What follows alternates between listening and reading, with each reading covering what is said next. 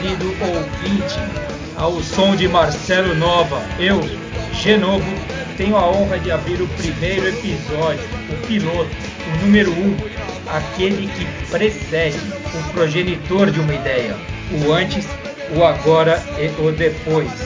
Com vocês, Baribola, o programa esportivo que já nasce com a coerência correndo em seu sangue, um programa que traz em seu nome bar, quando não podemos ir ao bar, e bola, quando fica cada vez mais evidente que não deveria ter bola rodando neste país que está nas mãos de meu Deus. E antes de abrir os microfones de nossos comentaristas, um breve preâmbulo. Aqui é Opinião Futebol Clube, meninas e meninos. A gente passa a semana inteira focinhando a internet, assiste aos jogos, daquele jeito, junta tudo, dá um gole e traz para vocês a boa e velha opinião despudorada, digna das melhores mesas de bar. Com dor no coração, mas em respeito à coletividade, hoje o programa é feito com cada um em sua casa. Mas vamos que vamos. O time de amigos de bar e bola vem escalado assim. Como é que é, Caião? O que você conta daquele jogo entre Guarani e Palmeiras? Boa noite, meus amigos de longa data. É um prazer estar aqui com vocês, ainda mais com essa abertura tão emocionante. Eu vou falar um pouquinho de Palmeiras e Guarani, um jogo bem mais ou menos, mas como palmeirense, tenho que falar sobre ele. É isso aí. Aí, Caião. O Caião, além de estar tentando se descolar da peste de PVC da galera, é o nosso especialista na bolinha amarela e preparou um boletim muito bacana que nós vamos apresentar durante o programa para vocês. Fiquem espertos. Por, e por falar em boletim muito bacana, caderno e caneta na mão, porque hoje tem aula de esportes americanos. No segundo ou terceiro bloco, está tudo a critério da nossa competência para administrar o tempo. Teremos a, o American Bar com o tio Fão, nosso espaço para os esportes dos EUA. Cheers, Fão! Fala, rapaziada. Beleza? Sou o Fão. Vou falar um pouco hoje de esportes americanos, vou falar sobre o São Paulo, sou São Paulino, uma tragédia. Ao longo do programa vocês vão perceber que eu, eu manjo muito mais que os outros componentes do bar. E é isso, bora para frente e vamos conversar. muito bem, então, é isso aí. E agora eu vou chamar um outro cara que, entre muitas coisas, foi seu colega, né, Fão? De FEI, Diete, Lauro Gomes, se não estou errado. Deixa só explicar uma coisa, caso ainda não tenha ficado claro. Aqui todo mundo é amigo ou amigo e irmão. O César, que vem agora para a conversa, é irmão do Caio, e os dois conhecem o Fão desde os idos anos 90, das quebradas de São Bernardo. Abro o microfone do Baribola ao aniversariante da semana, nosso querido César, menino engenheiro boy. 35 aninhos, né, companheiro? Saúde, brinde, fera. É isso aí, colega Genovo. Obrigado pela apresentação. Eu estou muito honrado de estar nesse programa. Espero que esse projeto tenha uma vida longa e também de estar fazendo isso com o meu irmão de sangue, que é o Caio, e com meus irmãos de vida, de batalha, que é você, Genovo, e você, Fão. Primeiro programa a gente fica meio nervoso, mas tudo isso vai ser diluído em muitas cervejas que a gente pretende tomar ao longo do programa. E eu vou falar, além de, de, do Palmeiras, que é meu time de coração, vou falar um pouco do Flamengo e dessa polêmica do Covid. Obrigado novamente e muito feliz de estar nesse programa. É isso aí, valeu. Nós todos muito felizes de estarmos aqui. O, é, negócio só para contar um pouco a história. Eu conheci o Caião também lá nos anos 90, lá no ensino médio, que nem era ensino médio, né? Colegial. É, aí logo conheci o César, o fã eu conheço, já nem sei direito de onde que é direito, mas já tem lá seus bons 20 anos, por aí também. Aqui é todo mundo amigo e juntos jogamos bola, dividimos os gramados sintéticos desse, de São Bernardo, de Ademe região, aqui na, no nosso glorioso Grêmio Recreativo Cabomate, né? Um pouquinho da história para vocês. Mas bom, eu sou o Genovo, estou aqui encarregado de tocar a barca por aqui neste primeiro programa. É, e apesar de sermos todos São Paulo, eu não, e eu não ter assistido ao jogo, valeu TV Comembol lá, um saco. Nós não vamos deixar de falar do Grenal nessa edição, tá? beleza? Dito isso, vamos iniciar os trabalhos. Nosso primeiro bloco está dedicado a Libertadores da América. Começamos com o jogo do Guarani do Paraguai, vulgo terror do Itaquerão, e o Palmeiras. Manda a letra aí, Caião, como é que foi esse jogo, qual é que é, o que esperar, qual a situação do grupo, de chave o tema. Bom, pessoal, vamos lá. O grupo do Palmeiras eu considero um grupo bem fácil e eu, como palmeirense, eu acho isso até ruim porque é, dá uma falsa impressão que o time está bem na Libertadores, como nos últimos anos é, sempre fica em primeiro do grupo, mas o futebolzinho está muito pequeno. Palmeiras, depois desse empate de ontem aí, continua invicto na Libertadores, invicto há dois meses já, mas com futebol muito fraco, muito pragmático, não é o Luxemburgo dos últimos anos, né, dos últimos anos não, né? Na verdade, não é o Luxemburgo da, dos áureos anos. Palmeiras está com 10 pontos, deve classificar em primeiro com tranquilidade. O Guarani, que eliminou o Corinthians na, na pré-Libertadores, está é, tá com 7. Tem o Bolívar com 4 e o Tigres com 1. Bom, o jogo de ontem foi duro de assistir e ultimamente é muito duro de ver o jogo do Palmeiras. O Palmeiras começou com uma escalação com, com Everton, Vina, Gomes, Felipe Melo, Marcos Rocha, Lucas Lima, que eu particularmente detesto, Danilo, Zé Rafael, Gabriel Menino, Luiz Adriano e Veron. Depois ele fez umas substituições. É, o time é. Eu, assim, eu, eu fico até com triste assim de, de falar, porque o time não tem, não tem, a não ser os meninos como o Gabriel Menino, o, o Pogba, é um time muito previsível e o Luxemburgo é, tá péssimo, tá péssimo mesmo. Resumindo, empatou fora de casa, todo mundo acha que é bom, mas o futebolzinho tá minúsculo. E aí, alguém mais assistiu o jogo? Como é que foi aí para vocês? Eu, eu já adianto aqui rapidinho, é um saco esse jogo do Palmeiras mesmo direto, né? Não é, não é esse, se fosse exclusividade desse, resultado pragmático, ajuda bem na classificação, tudo isso, ok. Mas não é, né? Eu, eu, tava, eu tava vendo o jogo ontem e aí eu fiquei pensando uma coisa. Eu acho que você vê que os jogadores eles estão, eles se esforçam, né? O, teve uma bola que o cara chutou acho que passou do lado direito do Everton ou, bateu na trave, Caio. Você vai lembrar dessa jogada. O Everton comendo toco, teve uma outra hora o Felipe Melo comendo toco do do do, acho do, Wesley, do, do Wesley, Wesley, que perdeu a bola. Então, né? Você vê que o, o, o, Luiz Adriano faz marcação pressão lá na frente. Você vê que assim é um time que tem vontade. O problema maior que eu vejo é, no, é o Luxemburgo. Eu, eu entendi que ele está limitado. Assim, ele não vai conseguir tirar mais nada desse time porque a, a, a, limitação é ele mesmo. Ele não consegue. É, é falta de treino, treinar jogada, treinar tática.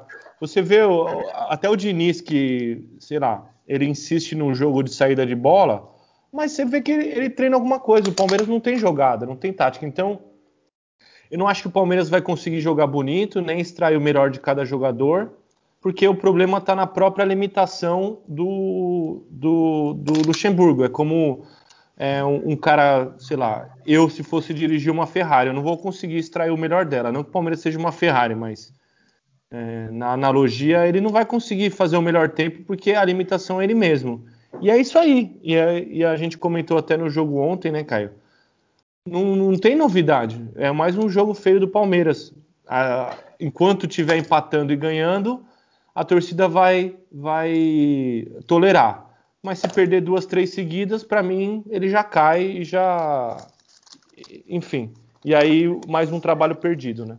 por Outra, mais outro cura de técnico. É, outro ponto que eu, que eu, que eu queria falar, uma das coisas da Libertadores que é bizarro é não ter o VAR, né? É assim, eu particularmente sou meio suspeito para falar do VAR que é, não tem padrão nenhum, cada campeonato age de um jeito, mas assim, um campeonato como Libertadores ainda não tem VAR na fase de grupos, e, por exemplo, um campeonato como a Série A2 do Paulista tem VAR.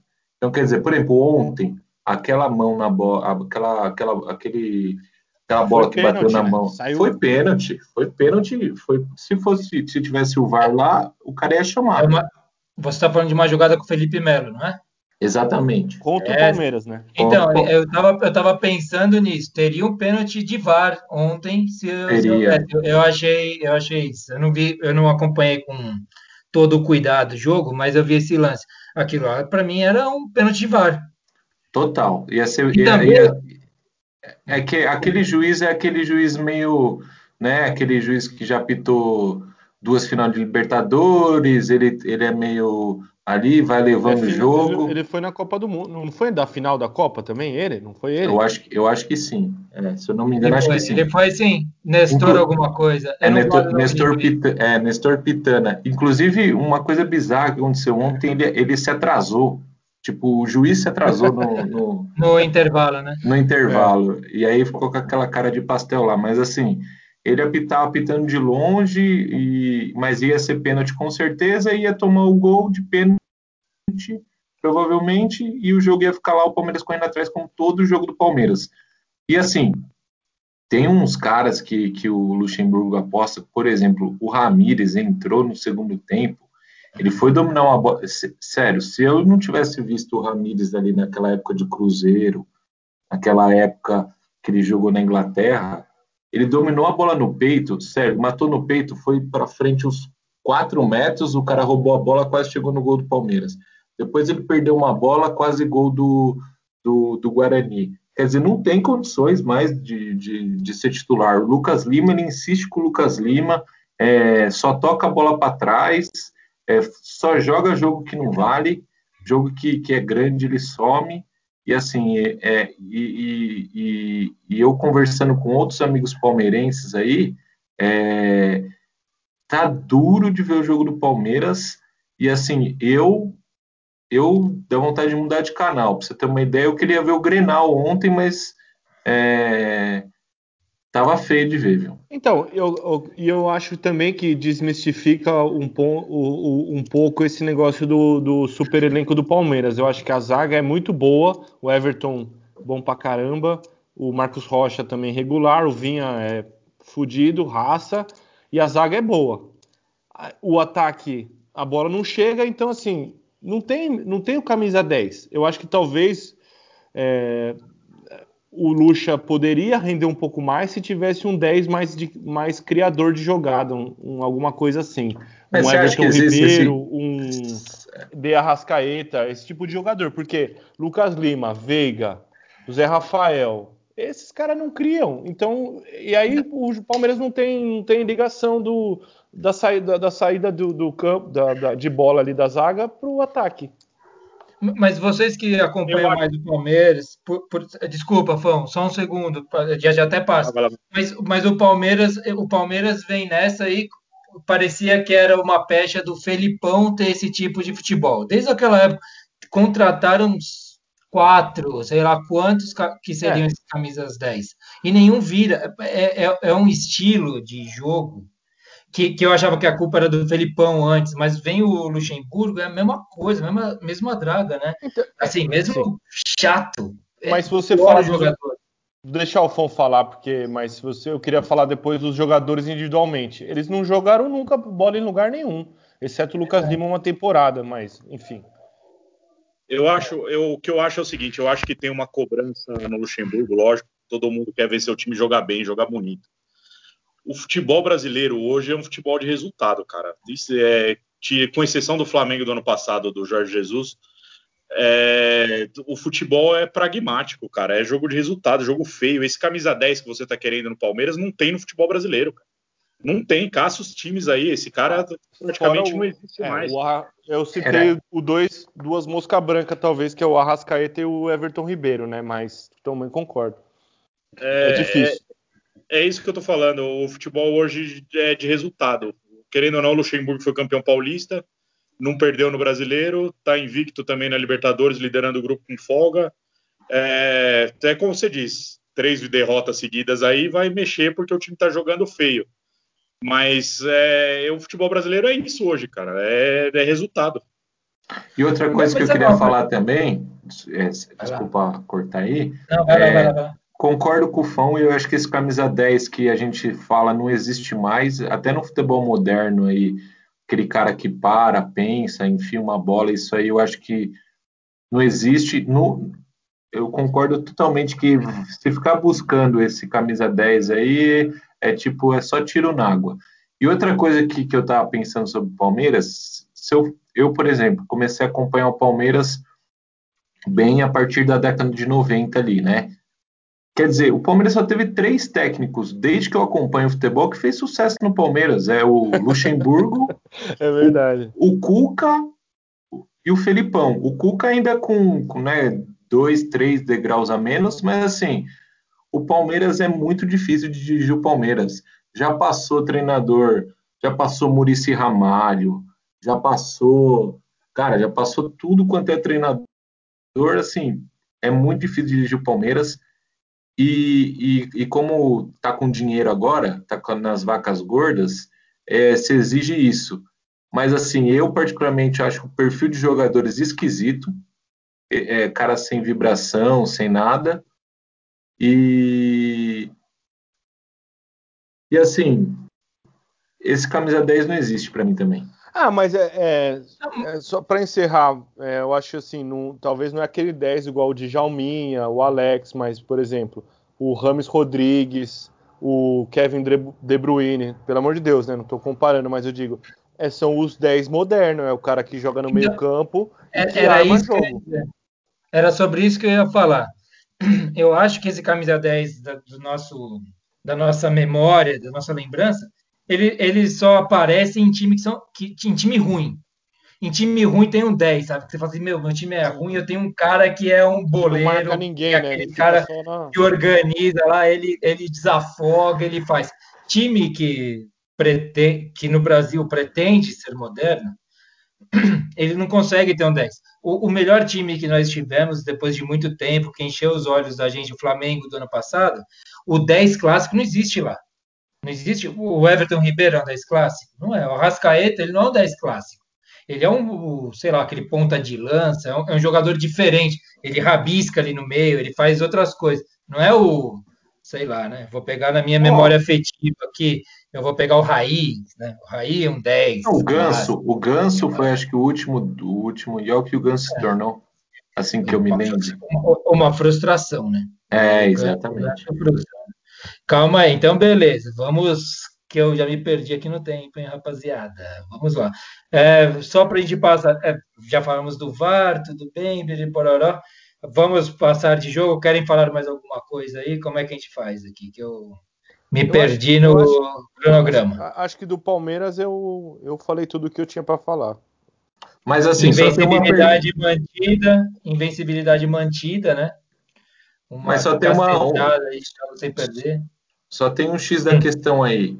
Eu acho que no é. fundo, no fundo, o palmeirense ainda acredita que o que, que o Palmeiras vai, vai chegar nas cabeças da Libertadores.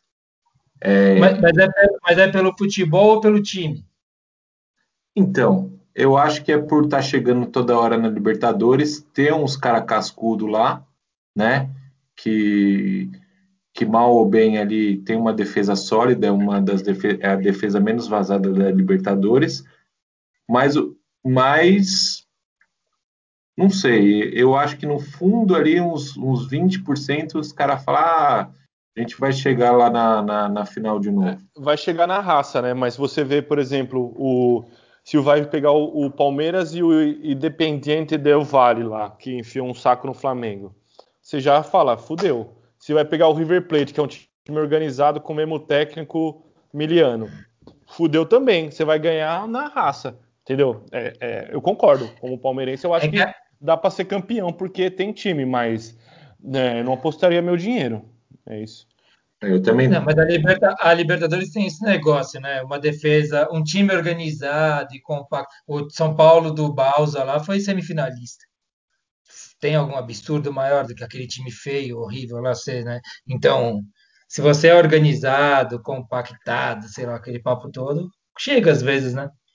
Talvez por isso dê alguma esperança, na minha opinião, né? Não, não, porque por futebol mesmo, de, não, não, não parece o Flamengo do ano passado, né? Não, não lembra, né? Lembra o São Paulo do Balsa, mais do que o Flamengo do ano passado. Não sei se vocês concordam. Sim.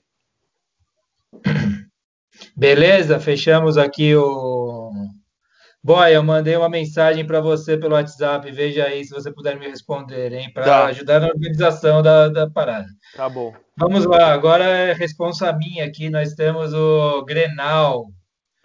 E como eu já disse aqui, eu não vou mentir para ninguém. Eu não assisti o jogo. Ponto. Não dava, Comembol TV não aconteceu. E mas eu vi aí os melhores momentos que os caras forçaram a amizade, fizeram clipezinho de 50 segundos, porque não tem nada no jogo. O jogo parece ter sido terrível, mas o Grêmio manteve a sua invencibilidade com o rival. Dez jogos seguidos, né? quatro anos. Renato Gaúcho, que vinha na, na, sendo contestado, tudo isso, já deu chilique de novo né? lá na, na, na coletiva. O Renato Gaúcho, que eu quero fazer um parênteses aqui, ele, eu gosto muito desses personagens que o futebol produz, inclusive ele é um cara que eu gosto, que eu gosto ou gostava que o futebol produz, eu mas eu gostei. peguei o ar, mas eu peguei eu até tenho aqui uma anotação que eu, eu, que eu falo assim, meu, se eu falar do Renato Gaúcho, eu vou mexer com a emoção de algumas pessoas aqui dessa, dessa conversa. Mas, mas contextualiza, mas, contextualiza. Vamos, vamos. Eu mantenho, é. mantenho, porque tem umas perguntas para fazer depois. Vamos manter a, a, a linha no jogo mas então, mas aí o Renato Gaúcho vem lá e descasca na coletiva de imprensa depois, fala que os jornalistas do Sul, parte, né, metade pelo menos dos jornalistas do Sul usam a camisa colorada embaixo. Eu acho meio chato, eu tô achando meio chato essas entrevistas dele, porque de fato o time tem jogado mal, embora, né? Os caras carreguem aí, ele carregue nesses últimos quatro anos, puta, Copa do Brasil, três gaúchos, Libertadores, invencibilidade contra o rival, né? Mas eu acho chato, acho, eu acho que ele tá meio chatão, assim. Essa é a minha coisa. E outra coisa, e não boto fé nesse time do Grêmio. Acho que ele não vai é, fazer muita coisa, nem em Libertadores, nem em Campeonato Brasileiro. Não vejo, não vejo um time equilibrado. Não vejo um time que agrida tanto, ou como ele agredia, aquele desequilíbrio que legal que alguns times têm por agredir, né? Ele não tem, ele só é um time é, vulnerável sem agredir tanto quanto antes. Mas, bem, os números são incríveis ainda, né? A invencibilidade, a situação na classificação hoje do grupo é melhor do que a do Inter, embora esteja em segundo lugar. O Grêmio vai fazer dois jogos em casa, contra a América de Cali e contra a Universidade Católica, enquanto o Inter faz os dois jogos fora de casa, né, os dois com sete pontos, os dois do Sul com sete pontos. A América de Cali e Universidade Católica com quatro, quer dizer, encostadinho ali, um grupo totalmente aberto, né? Eu não, é, eu não me espanto com o Zebra aí, com um dos dois ou até os dois fora da, das oitavas da Libertadores. Eu não sei como que vocês veem os times do Sul. Eu, eu, eu, eu assisti, eu assisti o jogo ontem, o Grenal. Hum. É, Grêmio e Inter é, o, no nome, o clássico já diz, é um jogo muito carregado de tensão. Então parece que está todo mundo tenso, que, que vai estourar uma briga a qualquer momento no jogo. Mas o Grêmio mandou no jogo, cara. O jogo foi ruim, ruim mesmo. Não teve chance de gol, mas o Grêmio mandou no jogo. Jogou no, no campo de ataque o jogo inteiro, praticamente. E isso jogando no, no, no Beira Rio, né? É... E, cara, é, de vez em quando eu tenho esse negócio do futebol de. É, é, tabu, cara. O Inter não consegue ganhar do Grêmio. É uma hora o cara acerta um chute lá, igual o PP acertou, e é gol, cara. E ganha foi, o jogo. Foi 3x1 é. finalizações. O, o, o Grêmio é, uma bola no gol. Aparece o gol, vai, mas é, foi um jogo bem feio, bem feio mesmo. E, e como eu falei, carregado de tensão. É, parece que vai ter uma briga a qualquer momento no jogo, numa entrada, numa olhada, num lateral. É, jogo feio, feio, feio, cara. Não acredito é. também no Grêmio. É um time que perdeu muita qualidade aí, saindo cebolinha. É, não sei se eu acho que o Renato Gaúcho não perdeu a mão, não é o perfil dele, mas o, o time é outro time, mudou de diferente. Jeromel e Kahneman não é mais aquela zaga que era no passado. Eles jogaram ontem? O Jeromel acho que não jogou. Não, o Jeromel não, jogou o Kahneman só.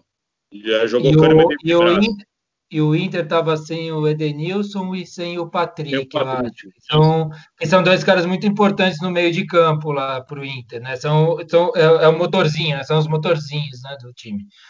Mas mesmo assim, o, o, embora o Inter venha de é a terceira derrota seguida, né? A gente está nas nossas conversas sempre elogia o Cudê também, né? Sei, sei lá se é meio fogo de palha, se é aquela aquele olhar simpático para gringo, não sei o quê. É, né? mas... a, gente vai falar do brasileiro um pouco mais para frente, mas os últimos cinco jogos do Inter eu tenho uma vitória só. É, e é, então. o, eu, eu, vi o, o, linha de passe, né? E o pessoal tava. Acho que talvez o sucesso do Grêmio ontem está mais relacionado à postura do, do Inter do que ao próprio postura do Grêmio, né? Porque não é de não é não foi nesse último jogo que o Inter não sei se é treme a palavra mas eles não conseguem jogar contra o Grêmio né? Quatro anos é muita coisa eu acho. Se você for pensar se fosse Palmeiras e São Paulo né? É, imagina dez, são dez jogos você falou né? Sim dez é, jogos. é muito tempo e mas eu o uma, fora o chilique do gaúcho em relação ao, é. ao à imprensa eu acho que é ele está sofrendo mesmo com a saída e com as lesões, e com as lesões, né? Não estou defendendo, né? mas eu acho mas, que então, ele precisaria ver o time jogando, sei lá, completo para poder tirar uma base melhor. Agora, que é fato que o pessoal já começa a querer a criticar e ameaçar sair, blá blá blá. Isso eu acho de certa forma injusto, né? Porque ele, ele, ele tem crédito para ter mais tempo. Ele está há quatro anos no, na posição de técnico do Grêmio. Isso no Palmeiras, Caio, eu não lembro de ter visto um técnico ficar quatro anos no Palmeiras, sinceramente. Eu, eu acho não. que desde o Murici no São Paulo, acho que não tem nenhum time que tenha isso. Tá, não sei se o Corinthians do Tite, mas eu acho que desde o Murici de São Paulo, lá do, de duas décadas, uma década e meia atrás. Mas o que eu acho do Renato tempo, Gaúcho é que é, o que eu acho do Renato Gaúcho é que ele, ele, ele gosta dessa, dessa pose de boleirão, sabe? Sou boleirão, é, eu não preciso estudar, não preciso melhorar. E eu acho que nos últimos anos o Grêmio tava meio, tá meio parecido com que, que nem o Santos, assim, brota uns jogador lá do nada, que, tipo, aquele, aqueles jogadores de meio campo do, do Grêmio que apareceram são muito bons, entendeu? E agora ele não tá com, conseguindo mais esses caras. Então, assim, eu acho que eu acho, eu não vejo futuro no Grêmio também. É, é, e acho que ele jogou para a torcida ontem lá, foi um porra aquela entrevista coletiva lá, mais do mesmo, falando que, metade, a maioria dos jornalistas são, são coloca, tem a camiseta vermelha por baixo do, do, da camisa. Eu achei bem sem graça também. Só que o que mais me impressiona é os caras falarem assim: ah, se o Kudê perder de novo um Grenal, ele tem que ser, ele tem que sair. Meu, pelo amor de Deus, né? O, o, o elenco do, do Inter não é aquelas coisas também. Então, assim, é duro perder clássico e tal, mas o Inter tá bem encaminhado.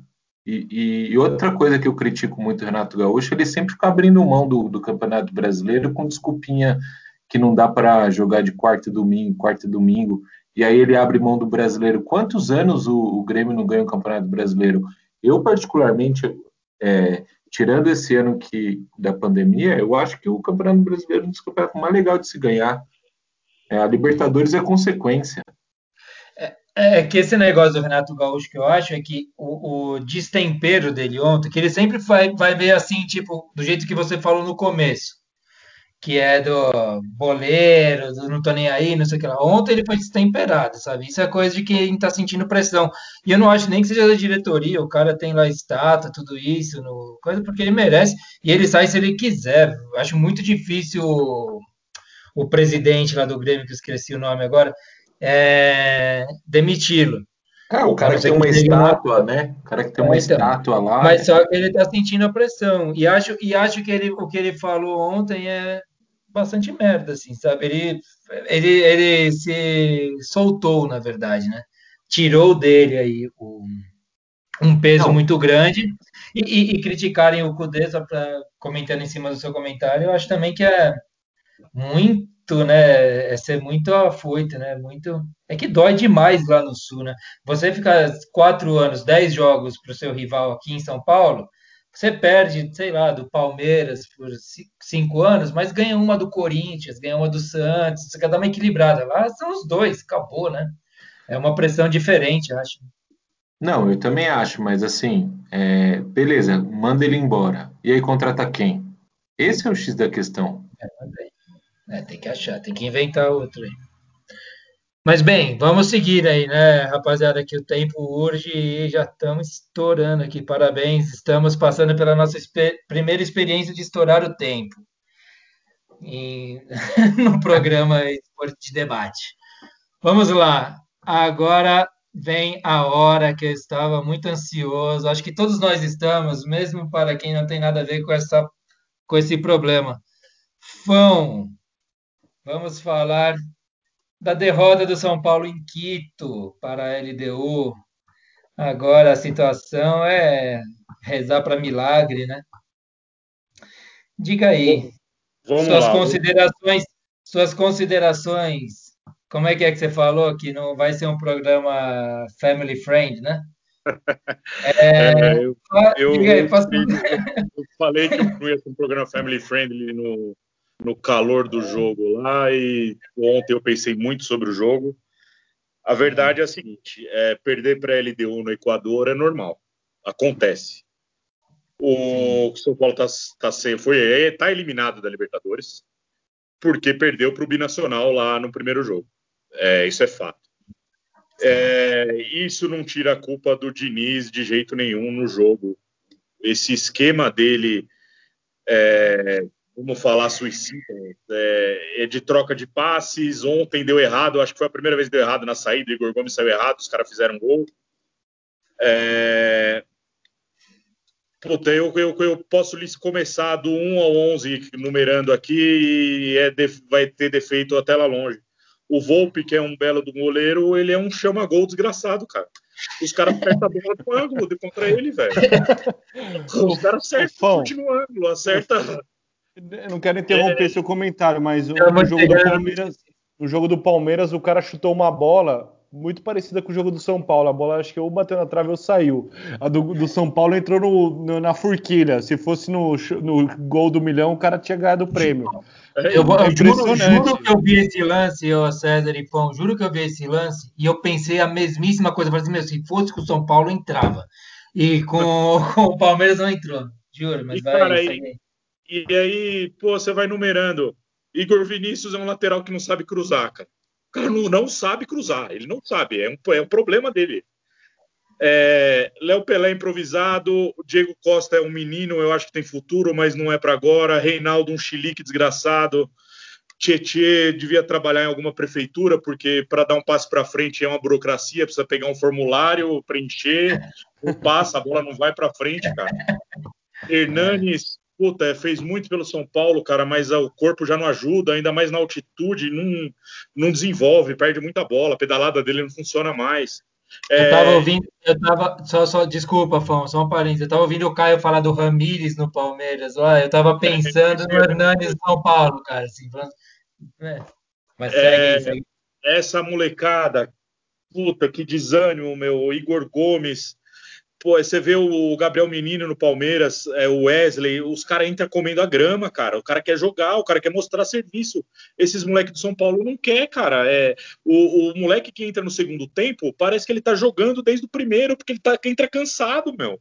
Ou manda o preparador físico embora, que tá aquecendo muito os caras, ou tem alguma coisa errada, velho. É... Mas vamos lá, mas vamos lá, vamos, vamos Raí. Você acha que é, é a culpa. Assim, Onde que nasce a culpa? São Paulo está 10 anos mais aí, sei lá, ganhou a Sul-Americana, mas vamos considerar desde 2008. Tá uma draga desgraçada desde sempre. Troca treinador, faz isso, faz aquilo, não resolve. Você demitiria, o Diniz já teria vazado, na, na sua opinião? Vamos, vamos, vamos separar as coisas um pouco. Vamos falar do jogo, Libertadores, a culpa é do Diniz.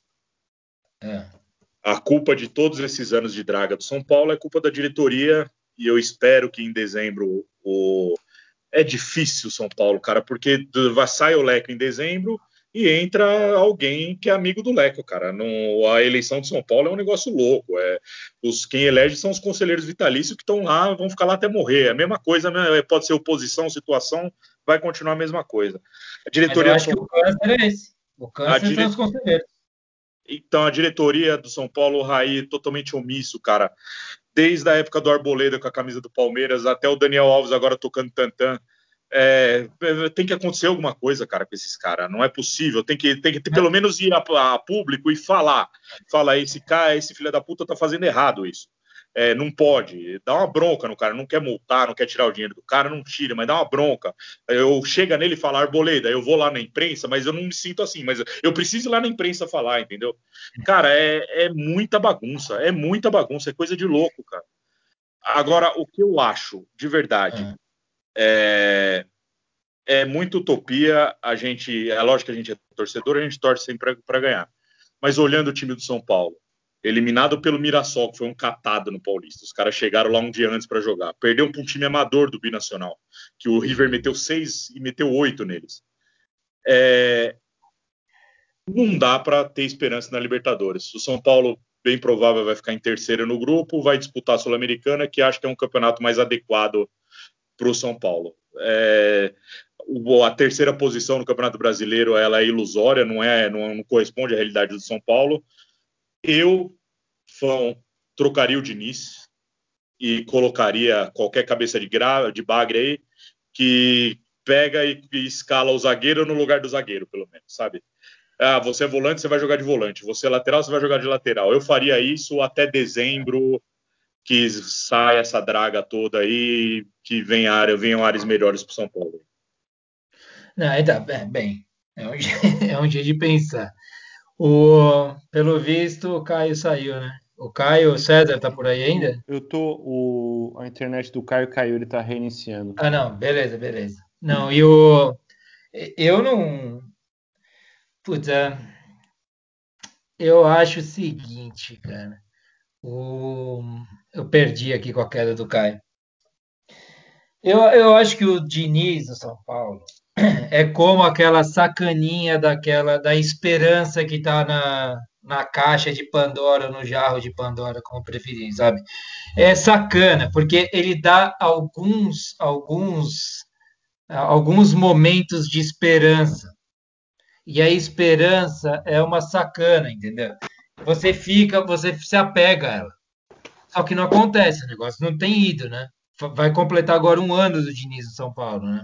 Eu sou, vocês sabem, né, um defensor do Diniz. Mas eu entendo as críticas, eu compreendo a, o desespero e o desespero e a, a, não sei se revolta é a palavra, nem desespero, mas eu entendo quererem trocar, mas eu acho que a gente está nesse clima de desespero e de revolta, não é pelo Diniz, é por, é por um, um, um tempo que vem de antes, de que o São Paulo vem definhando, né? É uma tristeza para quem torce para o São Paulo. Vai ser sempre assim com os próximos técnicos, enquanto ninguém quebrar essa zica aí. É, o é. cara que estiver lá vai, vai pagar o pato, entendeu? É, só, só queria deixar bem claro que eu falei São Paulo está eliminado. São Paulo não está eliminado matematicamente. Mas para conseguir essa classificação, precisa acontecer alguns abortos da natureza aí. O primeiro, a primeira condição dele é São Paulo ganhar do River na Argentina, que não vai acontecer. Já, já acabou aí, já acabou a esperança, não, já é, foi. É, e essa é a parte mais fácil. Não, é a parte mais fácil, porque a mais complicada. A mais fácil não é essa, né? A mais fácil é ganhar do Binacional. Mas tem a, o saldo de gols. Isso aí é. que é o treta. É, esquece. Só é o que eu falei. É. O São Paulo ficando em terceiro vai disputar a Sul-Americana, que acho que é um campeonato mais adequado para o São Paulo. Eu acho que. Ah, e tem uma coisa. Paulo... Desculpa, pode falar. Não, tem uma coisa também que o, o, o Palmeiras ficou muitos anos no, na, na, desgraça e, e às vezes ia para Libertadores. E aí é só um ir para Libertadores fica parecendo né, que você tá bem, né, Fon? É, tipo, que você tá disputando um campeonato, mas na verdade é, é, você tá gastando dinheiro no cartão de crédito no limite. Você não tem base para estar tá, assim naquela situação. Então, é, talvez o São Paulo classificasse, mesmo que classificasse, ou ir bem, ou chegar nas quartas, ou até na semi, que está numa final de Libertadores, ia mascarar a bagunça que é o time, entendeu? Eu quero dizer. O, é, é melhor você ter um time estruturado que vai disputando todo ano e aí uma hora belisca, do que você chegar a um time que por motivo você não sabe nem por que chegou, chega numa final e aí você fica feliz como torcedor. Entendeu o que eu quero dizer? Não, não, adianta nada você você chegar num alcançar um patamar sendo que você nem sabe o motivo que você chegou lá. Não tem trabalho é por trás, não tem, né, não tem seriedade do, da diretoria, blá blá blá. Então, mas, mas é que eu até eu até acho que tem seriedade. Eu acho que tem, eu acho que tem um plano essa diretoria. Só que o negócio tá, tá é, só que é, é, é demora. Não é um negócio que você vira essa chavinha. Quando você entra na draga, para você sair da draga, eu, eu acho que o, que o. Eu não quero bater no Leco. Eu não tenho vontade de bater no Leco se encontrar ele na rua. Eu, como torcedor do São Paulo, não tenho. Mas do Aidar eu tenho. Aquele cara tem que apanhar. Assim, paz e amor aqui, sem incentivar violência. Mas ele merece tomar um supapo. Aquele cara é um safado. Agora, é, é, é eu não acho o Leco bom também, mas eu acho que ele não é um safado. Ele está tentando, tá tentando. Ele é fraco e, e vem e está é, tá presidindo um time bagunçado, né? Bem, eu, eu, eu, tinha, a gente tinha até mais coisas para falar sobre Luciano, Daniel Alves, quem faz mais falta, mas o tempo tá voando aqui, cara. Vocês querem falar mais alguma coisa? Eu, Ou eu, eu, para o próximo tema aí? Como é que é? Diga. Eu, tinha. Caiu minha conexão aqui. É, vocês estão me ouvindo? Hum. Sim, claro. Sim. Vocês Estão todos ouvindo, nossa audiência está te ouvindo. É isso aí. É, eu, eu, assisti o jogo do São Paulo e o São Paulo é muito pouco competitivo. Não sei se vocês já falaram sobre isso. É, ele começa bem e tal, não sei o que, mas assim, parece é, profissional contra amador. É tipo, eu, eu acho Sinceramente, eu queria que o Diniz desse certo, mas é difícil, viu? Fora o contexto do São Paulo tá, tá na draga, tá aí. Eu sei que não é só culpa dele, mas eu acho que eu não vejo muito futuro no, no, nesse formato, mais não. Deixa, deixa eu só falar um negócio, eu acabei me emocionando e fui atropelando minhas ideias. Um negócio que eu tinha separado para falar. O São Paulo do ano passado, o Campeonato Brasileiro, foi a melhor defesa do Campeonato Brasileiro. O, cara, o Diniz destruiu isso, cara. O, é muito fácil fazer gol no São Paulo. Os caras chegam em dois, três toques e faz, fazem um gol. É, é, chega muito fácil, é muito fácil fazer gol no São Paulo. Eu acho que o nosso time da Cabomate faria um gol no São Paulo. A gente perderia, mas eu acho que a gente faria um gol no São Paulo. Ia ser 7 a 1 né? Eu e o Caio puxando um contra-ataque ainda. É, é, em velocidade. O famoso é, arranque de balsa. É, é, muito fácil fazer gol no São Paulo, cara. Era, era, era isso que eu tinha falado. O Caio, o Caio tem. Você tem a malemolência, Fão, e o Caio tem também os dribles dele, assim, que são enciclopédicos. Você é vê ele fazendo certinho como é que se faz. Se eu, se eu tivesse um filho, ele quisesse aprender a dar o drible do Zidane, coisas do tipo, eu pediria para ele assistir o Caio jogando, que ele faz numa velocidade daquela que a gente entende como é que o drible é feito. Foi mal aí, Caião. Não, por isso que eu mudei, por isso que eu, por isso que eu, por isso que eu mudei de esporte, né? Eu acho que a gente pode seguir, Gustavo. Vamos lá, vamos lá. Oi? Vamos seguir, vamos seguir. Vamos seguir, vamos seguir, que a gente já, assim, e a gente a tem gente- mais um assunto e estamos estourando a parada. Já estouramos, né? Vamos lá. Mas a gente pode É. ser, a gente pode ser, ser curto também no, no, no Flamengo. Acho que O Flamengo quer ser o tema, né? É. Vitória do Flamengo superando tudo que tem direito, vulcão em atividade, classificação encaminhada, mas o jogo não acabou. Se não me engano, hoje é, anunciaram, se eu não errei aqui na, na informação, se eu peguei meio de orelhada, seis jogadores que estiveram em campo testaram positivo após o jogo. Quer dizer, os coitadinhos lá de Guayaquil, lá do Barcelona, jogaram com seis caras que estavam contaminados com a Covid. E agora o Barcelona ganha, o Barcelona, o Flamengo venceu, tá lá tranquilão para se classificar. Tá aí dando chilique para anular o jogo do Palmeiras, mas a gente vai falar isso mais para frente. E aí, diga aí, boy, desse jogo. É, eu, assim, eu acho que do ponto de vista só do esportivo, digamos, uma vitória heróica, né? Teve jogador chegando no dia do no dia do jogo, de avião, é, esse tipo de coisa, mas do ponto de vista de comportamento, né, do time, o Flamengo vai, o Flamengo vai pagar pelo que ele fez, ou tá pagando já, né? Inclusive nesse solicitação de adiamento contra o Palmeiras, porque era o time que era o primeiro a falar de volta do futebol, tá defendendo agora a volta da torcida, é, enfim, e tá com o jogador contaminado. E esse é um exemplo bom de como é que funciona esse vírus, né? Porque é assim, o cara não, não tem sintoma, ele passa, aí o cara do, do, do- time lá do Barcelona vai pegar, vai passar, e assim vai. É, eu, eu acho que o, o jogo fica até em segundo plano, porque o time estava muito desfalcado, e para mim a manchete, assim, o, o que fica de principal realmente é essa postura. E o desdobramento disso, né? O que que, aonde vai parar? Você colocou bem aí no, no nosso, no- na, na pauta, né? Será que isso até não influencia no jogo? O cara, o cara, será que ele, ele fica marcando o próximo? O cara, eu acho que o jogador não pensa nisso, mas é complicado. Eu, eu acho, eu acho, eu acho assustador, assim. Eu, eu fico pensando, nós todos já jogamos futebol aí, a gente sabe o que, o que é estar em campo com alguém. Você fica lá, pega, sabe, tromba, não sei o que lá. Eu não, não joguei com a pandemia existindo. Mas eu fico pensando, fazendo, eu vou entrar na quadra, esse cara chega muito perto de mim, eu não quero contato, velho. O cara quer, fica meio longe, dá licença, vou com spray de álcool. E daí o cara chega para entrar num jogo com, se- com- com metade do time do, do, do cara que eu tô marcando ter acusado a tal da Covid. Eu vou ficar, sabe, eu vou ficar calmo, eu vou ficar, eu vou, vou estar com a mente calma só pensando em jogar bola, cara. Eu acho estranho. Acho muito É, estranho. e a, a- assim, a, a Comembol tinha é, previsto isso, né? Eu acho que é a Comembol, não é a CBF.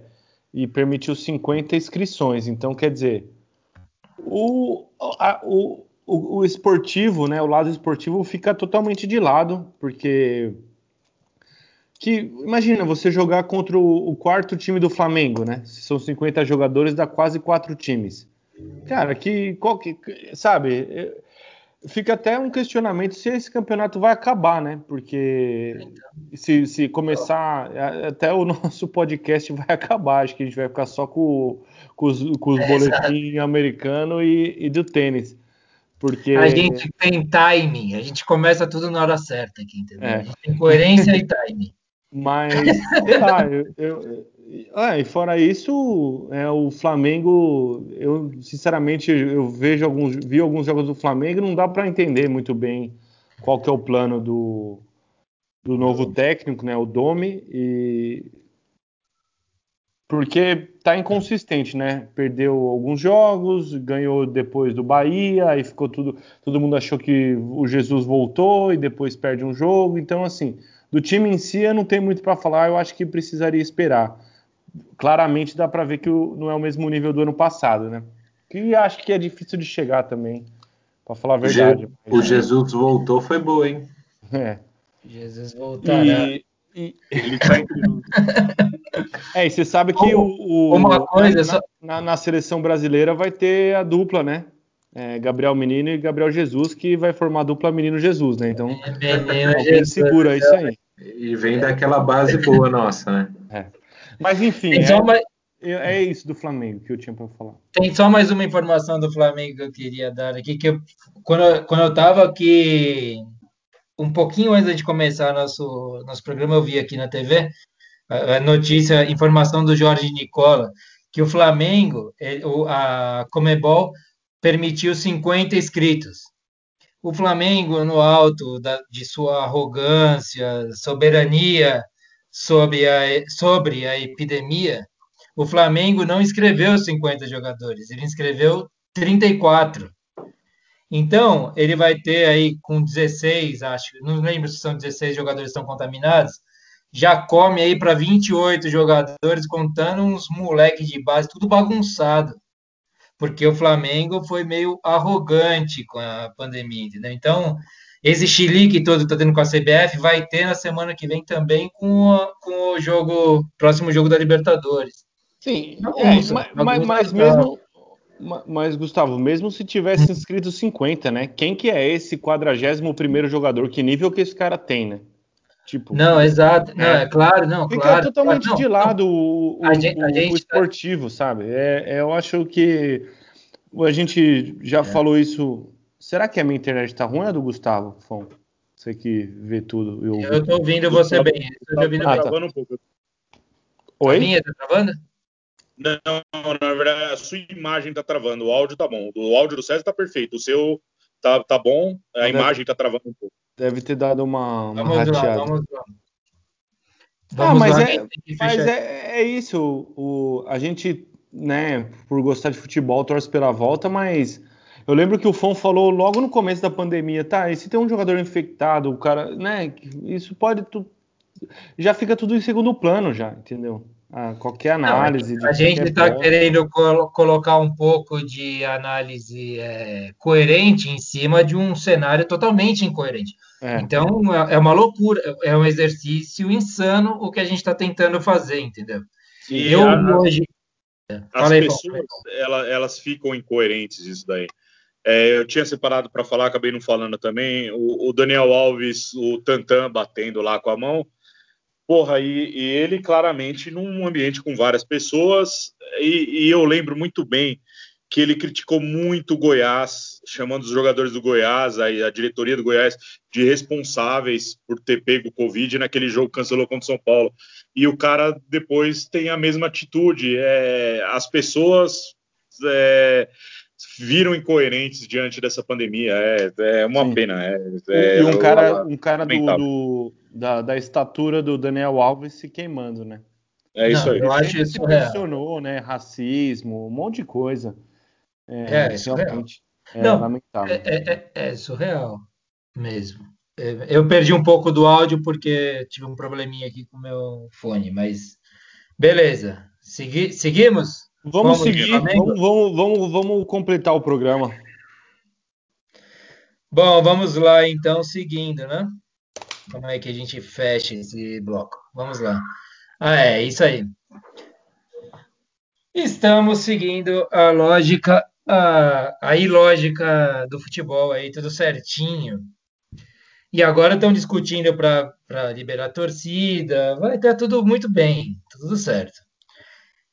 Bom, estamos chegando ao fim desse bloco. Logo mais Santos? Não, não tem Santos. Santos está se aquecendo enquanto a gente está falando, ou já entrou em campo até, porque a gente estourou o tempo. Hoje não vai ter Santos, esquece. Desculpem a todos que esperavam por isso.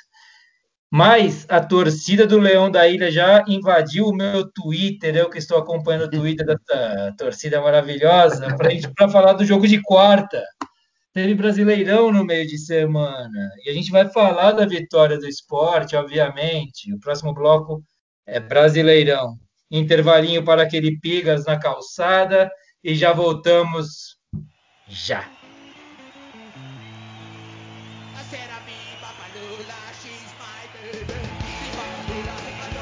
Já estamos! Salve, salve, voltamos e o assunto agora é Brasileirão. A gente está se soltando, rapaziada. Estamos nos desamarrando da pauta neste momento. Agora começa a ficar gostoso o programa. Agora é freestyle. Vamos tocando conforme nosso coração mandar. Começamos porque temos que começar por algum lugar com o resultado que todos nós lamentamos. Esporte 1, Corinthians 0. Estamos todos aqui sofrendo com esse placar, com a vitória do Leão da Ilha sobre o Corinthians. E aí, rapaziada, vocês viram o jogo? Eu duvido quem viu esse jogo aí. Mas o que, que vocês acham desse Corinthians? O que vocês acham desse esporte? Que quando o Jair chegou tinha apenas quatro pontos, agora está em sétimo lugar no brasileiro. Diga aí. Eu não quero que esse programa vire um programa clubista, né? Até porque a gente não tem nenhum representante do Corinthians, mas quanto mais o Corinthians se fuder para mim, melhor. Essa é a minha opinião sobre o jogo. Eu é, acho que eu, eu, eu confesso que eu não assisti o jogo. É, assisti o Grenal ontem. É, o esporte, o, eles sofreram um risco de rebaixamento no Pernambucano no primeiro semestre. É, é surpreendente essa ascensão do time aí. E, cara, o Corinthians é, é muito problema, graças a Deus, né? É, o, time, o time bem bagunçado do Corinthians. Não, é... cada, cada, entrevista do Andrés lá, do André Sanches, é uma loucura, porque um dia ele fala, fica o coelho, não fica o coelho, vamos pegar um, um treinador, não vamos, o que lá, eles estão bagunçados, né? Mas o, o, o próprio André Sanches falou assim, que, como que vai ser o perfil do técnico que vocês vão contratar agora? Ele falou, ah, um técnico que tem a sorte, né? Então, assim, nada melhor que o pé de coelho, né? Vocês não acham? é, ele vai ter que tirar um cara, coelho da cartola, né, cara? Pra você ter uma ideia da, da, dessa fase do Corinthians, o, o, time do Corinthians é bem ruim, apesar de, sei lá, de ter alguns pilares aí que seria um time, pelo menos, é, para brigar por uma Libertadores. Se você for falar do Cássio, Gil, Fagner, Jô, é, é, são caras de nome, cara de peso. Mas é, o São Paulo ganha do Corinthians. É, é, tá, tá, tá, aí. não preciso falar mais nada depois do que eu falei no primeiro bloco. É, um time com muitos problemas. Não vejo futuro para o Corinthians também, não, graças a Deus. E o esporte, o esporte de Thiago Neves, né? É. Não, e, e eles estão contratando o Casares. Quem é São Paulino sabe o que é ter o. Como é que chama? O Cueva. Cueva. Sabe o que é ter o Cueva. Eles estão contratando um tipo Cueva para organizar o negócio lá no, no Corinthians, que é um cara com muita habilidade, técnica, tudo isso, que eu, honestamente, dá uma vontadezinha de querer para o meu time, mas é foda, né, meu? É um Casares. Ah, mas o Casares, no Galo, ele, fe, ele, ele fez boas partidas, né? Há quanto tempo atrás? É, não, isso, não, não lembro, mas digo. Não, mas o Otero é mais arriscado que o Casares. Lamentando. O Casares, ele é o, é o, cara da bola. O Casares, ó, o Otero é, é, bola parada, né? Mas eu acho assim, por que, que o, que o Sampaoli está dispensando Otero e Casares? Se, quer dizer, se está dispensando alguma coisa boa, não tem, né? Na minha opinião.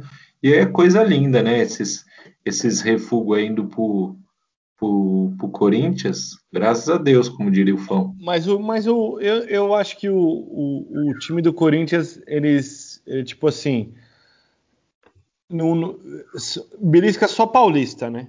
Resumidamente falando, uma, é, nos últimos anos. Mas é um time que não, não, está sempre competindo. Eu acho que tem um ponto positivo, apesar da bagunça. Eu acho que é um time que tem, sei lá, eu não, eu não acho que está tão mal quanto o São Paulo, apesar de que nome por nome o São Paulo está melhor. Mas eu acho que o Corinthians tem um time decente, digamos assim. Eu, eu discordo totalmente. Eu acho que é. o Corinthians, se não, se não tomar cuidado, é, pode estar tá em maus lençóis aí, é, do jeito que está essa bagunça aí, vai termina o mandato do Sanches, não, escolheram um técnico aí para mudar o perfil.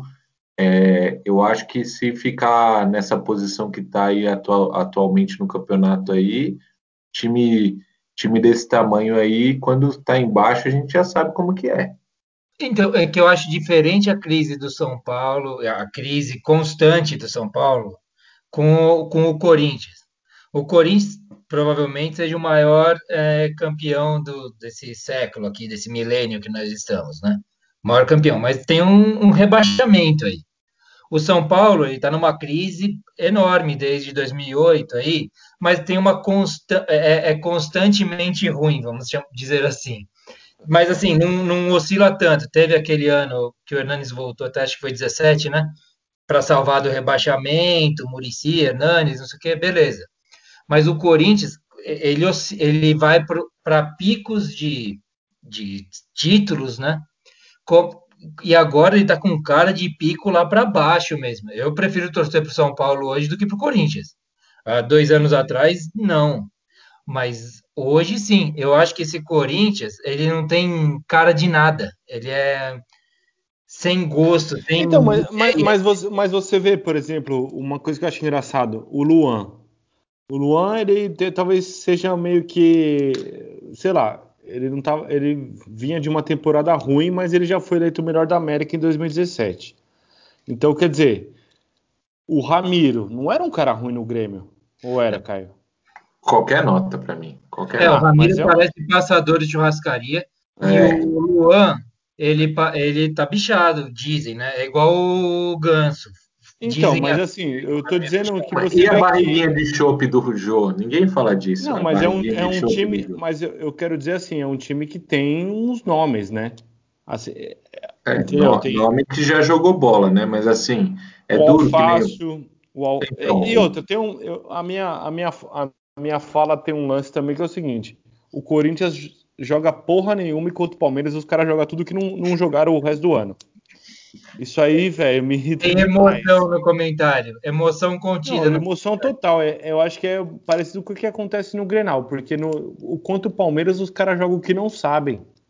Impressionante.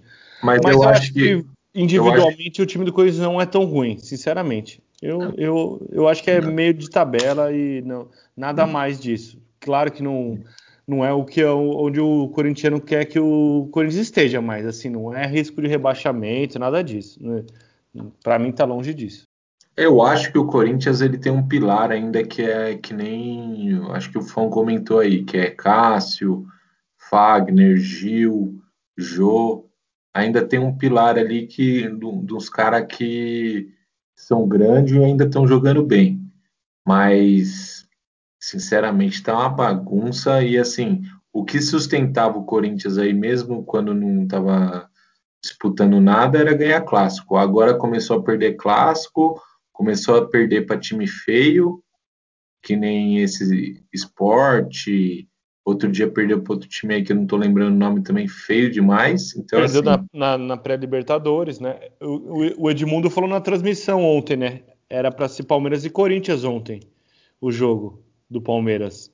É, ia ser, ia ser um grupo da Libertadores igual o Grenal, né? E, é. ou, ou igual a Libertadores de 99, de 99 e 98. Ia ser é. legal, mas assim, não conseguiu, né? Graças a Deus. Beleza. E o, e, o, e o esporte lá com um monte de refúgio de São Paulo também. O cara que fez o gol lá é o da crise do Aedar, não é, o Fão? O. Como é que chama o zagueiro? Iago. Iago Maidana. É. Iago Maidana que fez o gol, tem o Jonathan é, Gomes. Jogador, jogador, que, jogador de coque, né? É, é ó, eu, falei isso, eu falei isso no grupo do Palmeiras. Um zagueiro com coque, velho, ele não tem respeito nenhum. Com coque, né? Apesar dele ter feito gol no Palmeiras, o, esse Iago Maidana aí, jogador de coque, não, meu, zagueiro de coque, não dá, não, não dá. Não dá. Não dá. Já foi o tempo do coque. Vamos lá. Temos, ah, daí tem um jogo que era para ser do caralho e não vai ser do caralho, que é Inter e São Paulo, Internacional e São Paulo, segundo e terceiro. todo mundo lá querendo beliscar a liderança, sábado no Beira-Rio. E daí vem o São Paulo, todo esmilinguido, quebrado, o Internacional quebrado, pensando no jogo do meio da semana que vem da, da Libertadores, né? Já é na próxima semana o jogo, certo? Sim, os dois jogam no meio da semana que vem. No meio da semana que vem. Dá para esperar alguma coisa esse jogo? É jogo bom, jogo bosta? O que, que é isso? Eu, eu acho que isso daí é um pensamento meu. O São Paulo deveria vir com os titulares para esse jogo, para tentar pegar um Inter reserva e, e, e, ganhar esse jogo. É, é, o que eu acho, não é o que vai acontecer. Eu, eu acho que vai entrar com os reservas lá, o Diniz é um xarope e vai tentar ganhar do River lá na Argentina. É você, você, vê, você vê diferença do São Paulo reserve, reserve titular? Você vê? Eu não, eu não, não, não é, tem, é lógico que tem diferença. O time reserva tá cheio de moleque sem vontade. O time titular tem alguns que não são moleque sem vontade. É, é, é, é o São Paulo. Mas, mas, mas o, o, eu acho que o que o Fon tá falando é o seguinte: já era Libertadores.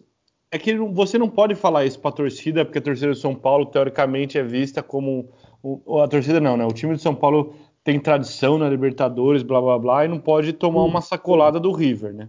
Não pode, assim, é, moralmente falando, porque tecnicamente pode, mas acho que o que o Fon tá falando é assim: abandona essa porra e vamos tocar e vamos brigar no Brasileirão. Que eu e até era, eu não queria, não tive a oportunidade de falar isso porque assim eu acho que o São Paulo não tá tão mal como o São Paulino acha, porque se você vê no Brasileirão, esse time aí, com tudo isso que foi falado hoje, tá disputando as cabeças. Esse Brasileirão tá meio nivelado por baixo, né? Você tem Deixa ali, você tem ali os times, o Inter que, porra, tava liderando, aí perde um jogo. Acho que foi, perdeu pro Goiás, sei lá. Né? Enfim, tava com quase. Goiás com um a mais, né? Com um a mais. Não, né? o, o César, mas deixa eu só falar um negócio. O São Paulo, a posição do São Paulo é terceira no brasileiro. Vamos é, analisando a tabela dos, dos, jogos que o São Paulo jogou até agora. O São Paulo não pegou ninguém. Pegou o Atlético Mineiro, cara. O São Paulo jogou contra a Sport, jogou contra a Fortaleza, jogou contra o Atlético Paranaense bagunçado, perdeu para o Vasco, empatou com o Bahia, empatou com o Santos, aí ganhou do Corinthians. O São Paulo não pegou ninguém nesse campeonato até agora. E ainda, e ainda bem que, que, que, talvez tenha feito a lição de casa até agora para garantir essa terceira posição, que, igual eu falei antes, não é a real do São Paulo. O São Paulo é, é, é time para meio de tabela também, cara. É, eu concordo. É, eu, eu, eu, eu não sou São Paulino, vir, mas eu. Agora vai vir Grêmio, vai vir Palmeiras, vai vir Flamengo, então, vai vir Inter, é, vai, vai vir. Mas, mas você está analisando da mesma ótica de, de outros anos, que o, o Palmeiras, sei lá, não perde em casa, o Flamengo é favorito dentro e fora o, a, o time do Sul é sempre forte, blá blá, aquele, aqueles estereótipos todos. Só que esse ano tá atípico, porque o, o, o líder perde. O São Paulo ele é doido, ele joga ele joga para ganhar, perder qualquer jogo. O Santos que tá lá em cima, sinceramente, eu não sei, para mim o time do São Paulo é melhor que o Santos. O Palmeiras é, é que tá, é inconsistente, mas o Palmeiras o, ele tem o retrospecto dele em casa é um lixo. Então, eu digo assim, na sua análise, eu não, não, não tô atacando, né? Mas assim, eu concordo que normalmente o São Paulo não deveria estar onde está, mas esse campeonato, especificamente falando, ele está permitindo você ser inconsistente e ganhar dentro ou fora, entendeu o que eu quero dizer? Então, eu acho que o São Paulo, eu não acho que está tão mal quanto você. Não, o São Paulo está no bololô ali, cara. Tá. Como, tá todos, como é lógico, quem torce para o São Paulo olha com lupa para o São Paulo. Então a gente percebe que há uma é, inconsistência no time, que joga bem um, e há uma inconsistência não só nos jogos, né? O São Paulo é pior. São Paulo é no jogo, né? É inconsistente no jogo. Tem aqueles primeiros 30 minutos contra o Atlético Mineiro, geniais. Toma um gol, desmonta e vira aquilo, né? Teve até o lance do VAR, bem, não sei o quê. O, mas aí tem outro jogo que joga bem o segundo tempo só. Tem um jogo que não joga bem nada. É, é, é difícil analisar, mas quem olha com a mesma lupa para os outros times tem a mesma sensação, entendeu? O São Paulo, pelo menos, tem, tem momentos de brilhantismo, momentos. Assim, o Palmeiras, o Palmeiras tem um esquema.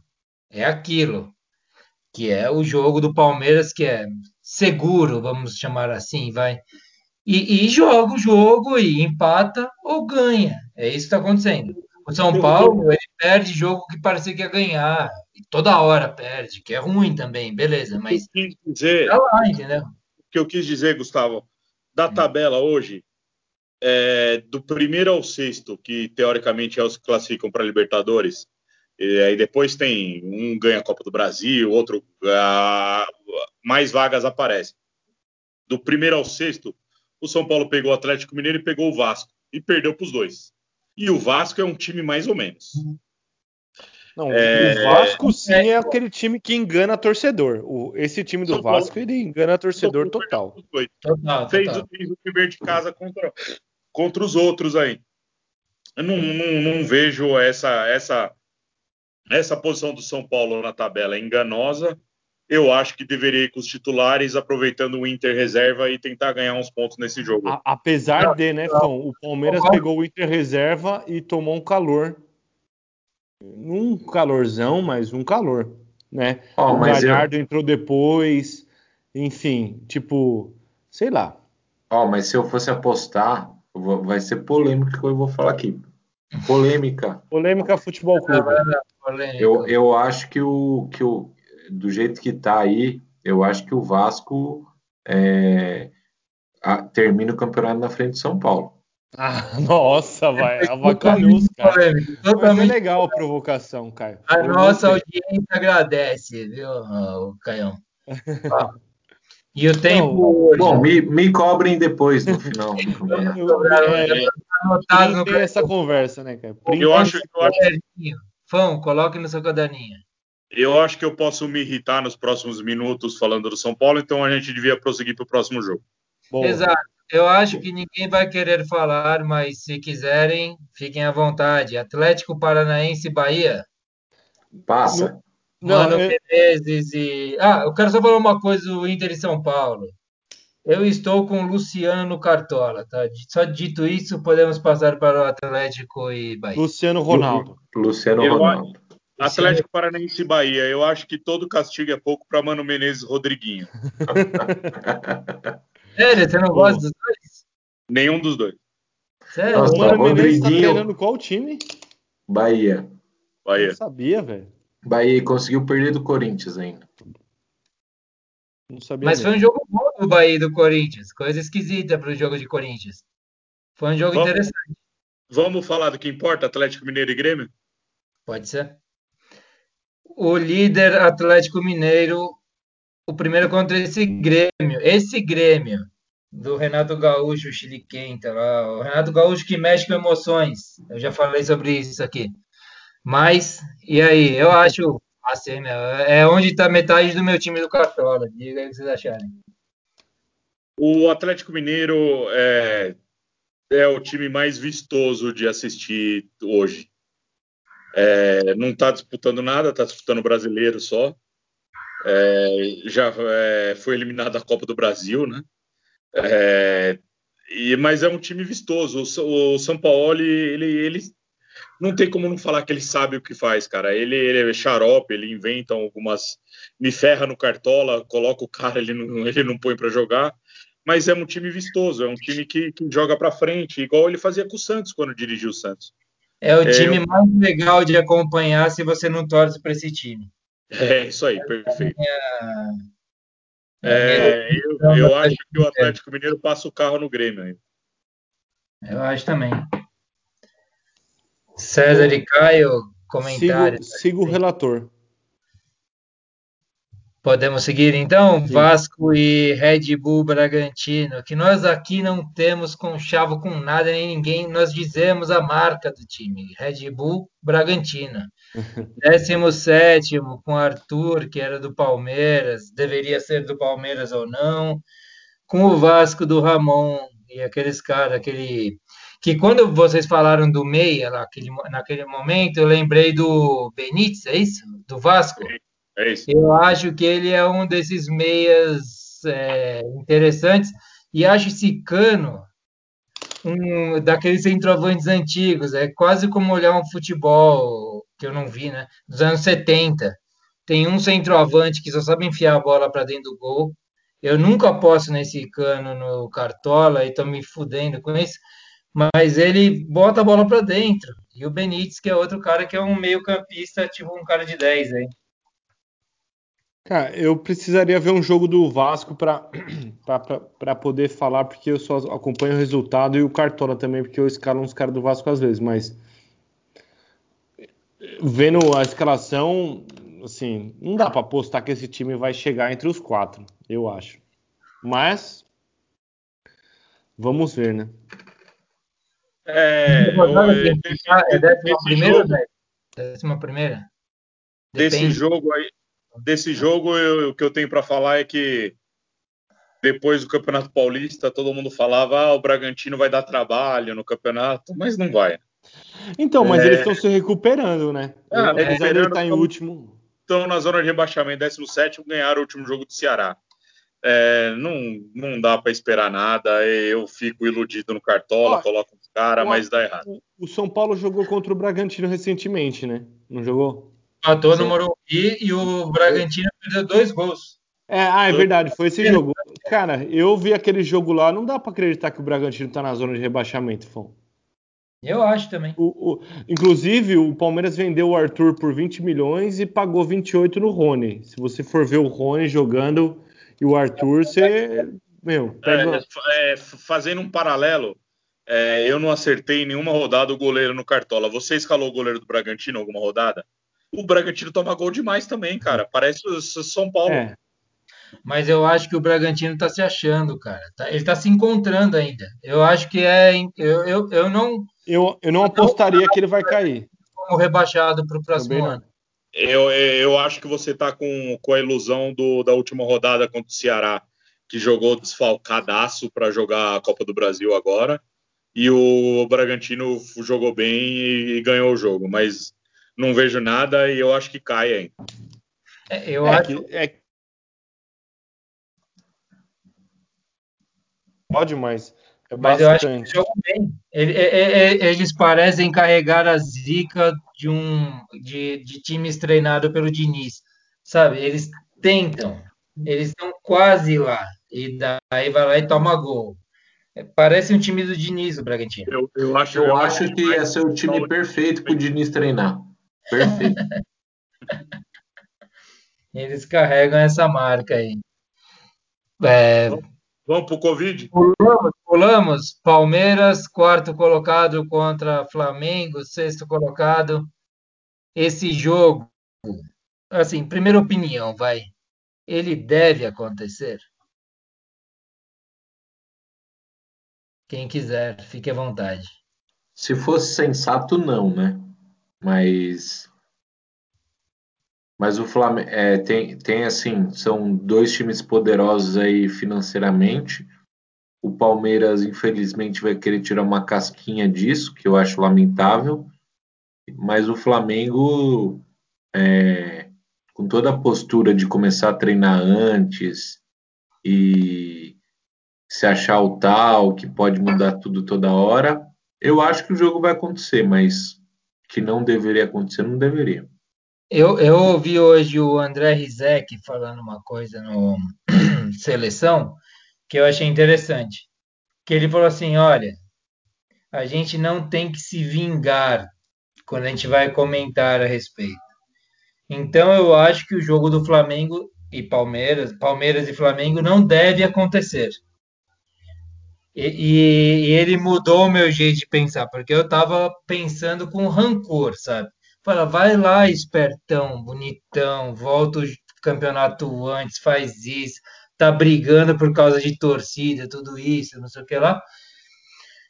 E então vai, joga aí com a molecada, joga aí com o sub-20, com o Diaba 4 aí. Mas se a gente pensar conscientemente, pensar como a gente pensa fora de, da bolinha da raiva ou da, ou da vingança, não tem que acontecer esse jogo, certo? Ou não? Ou vocês acham que ele tem que se dar mal mesmo e vai com Mas, que e, é, se não, se, isso eu concordo, assim, do ponto de vista humanitário, sei lá qual é a palavra, mas isso vai abrir uma brecha desgraçada, né?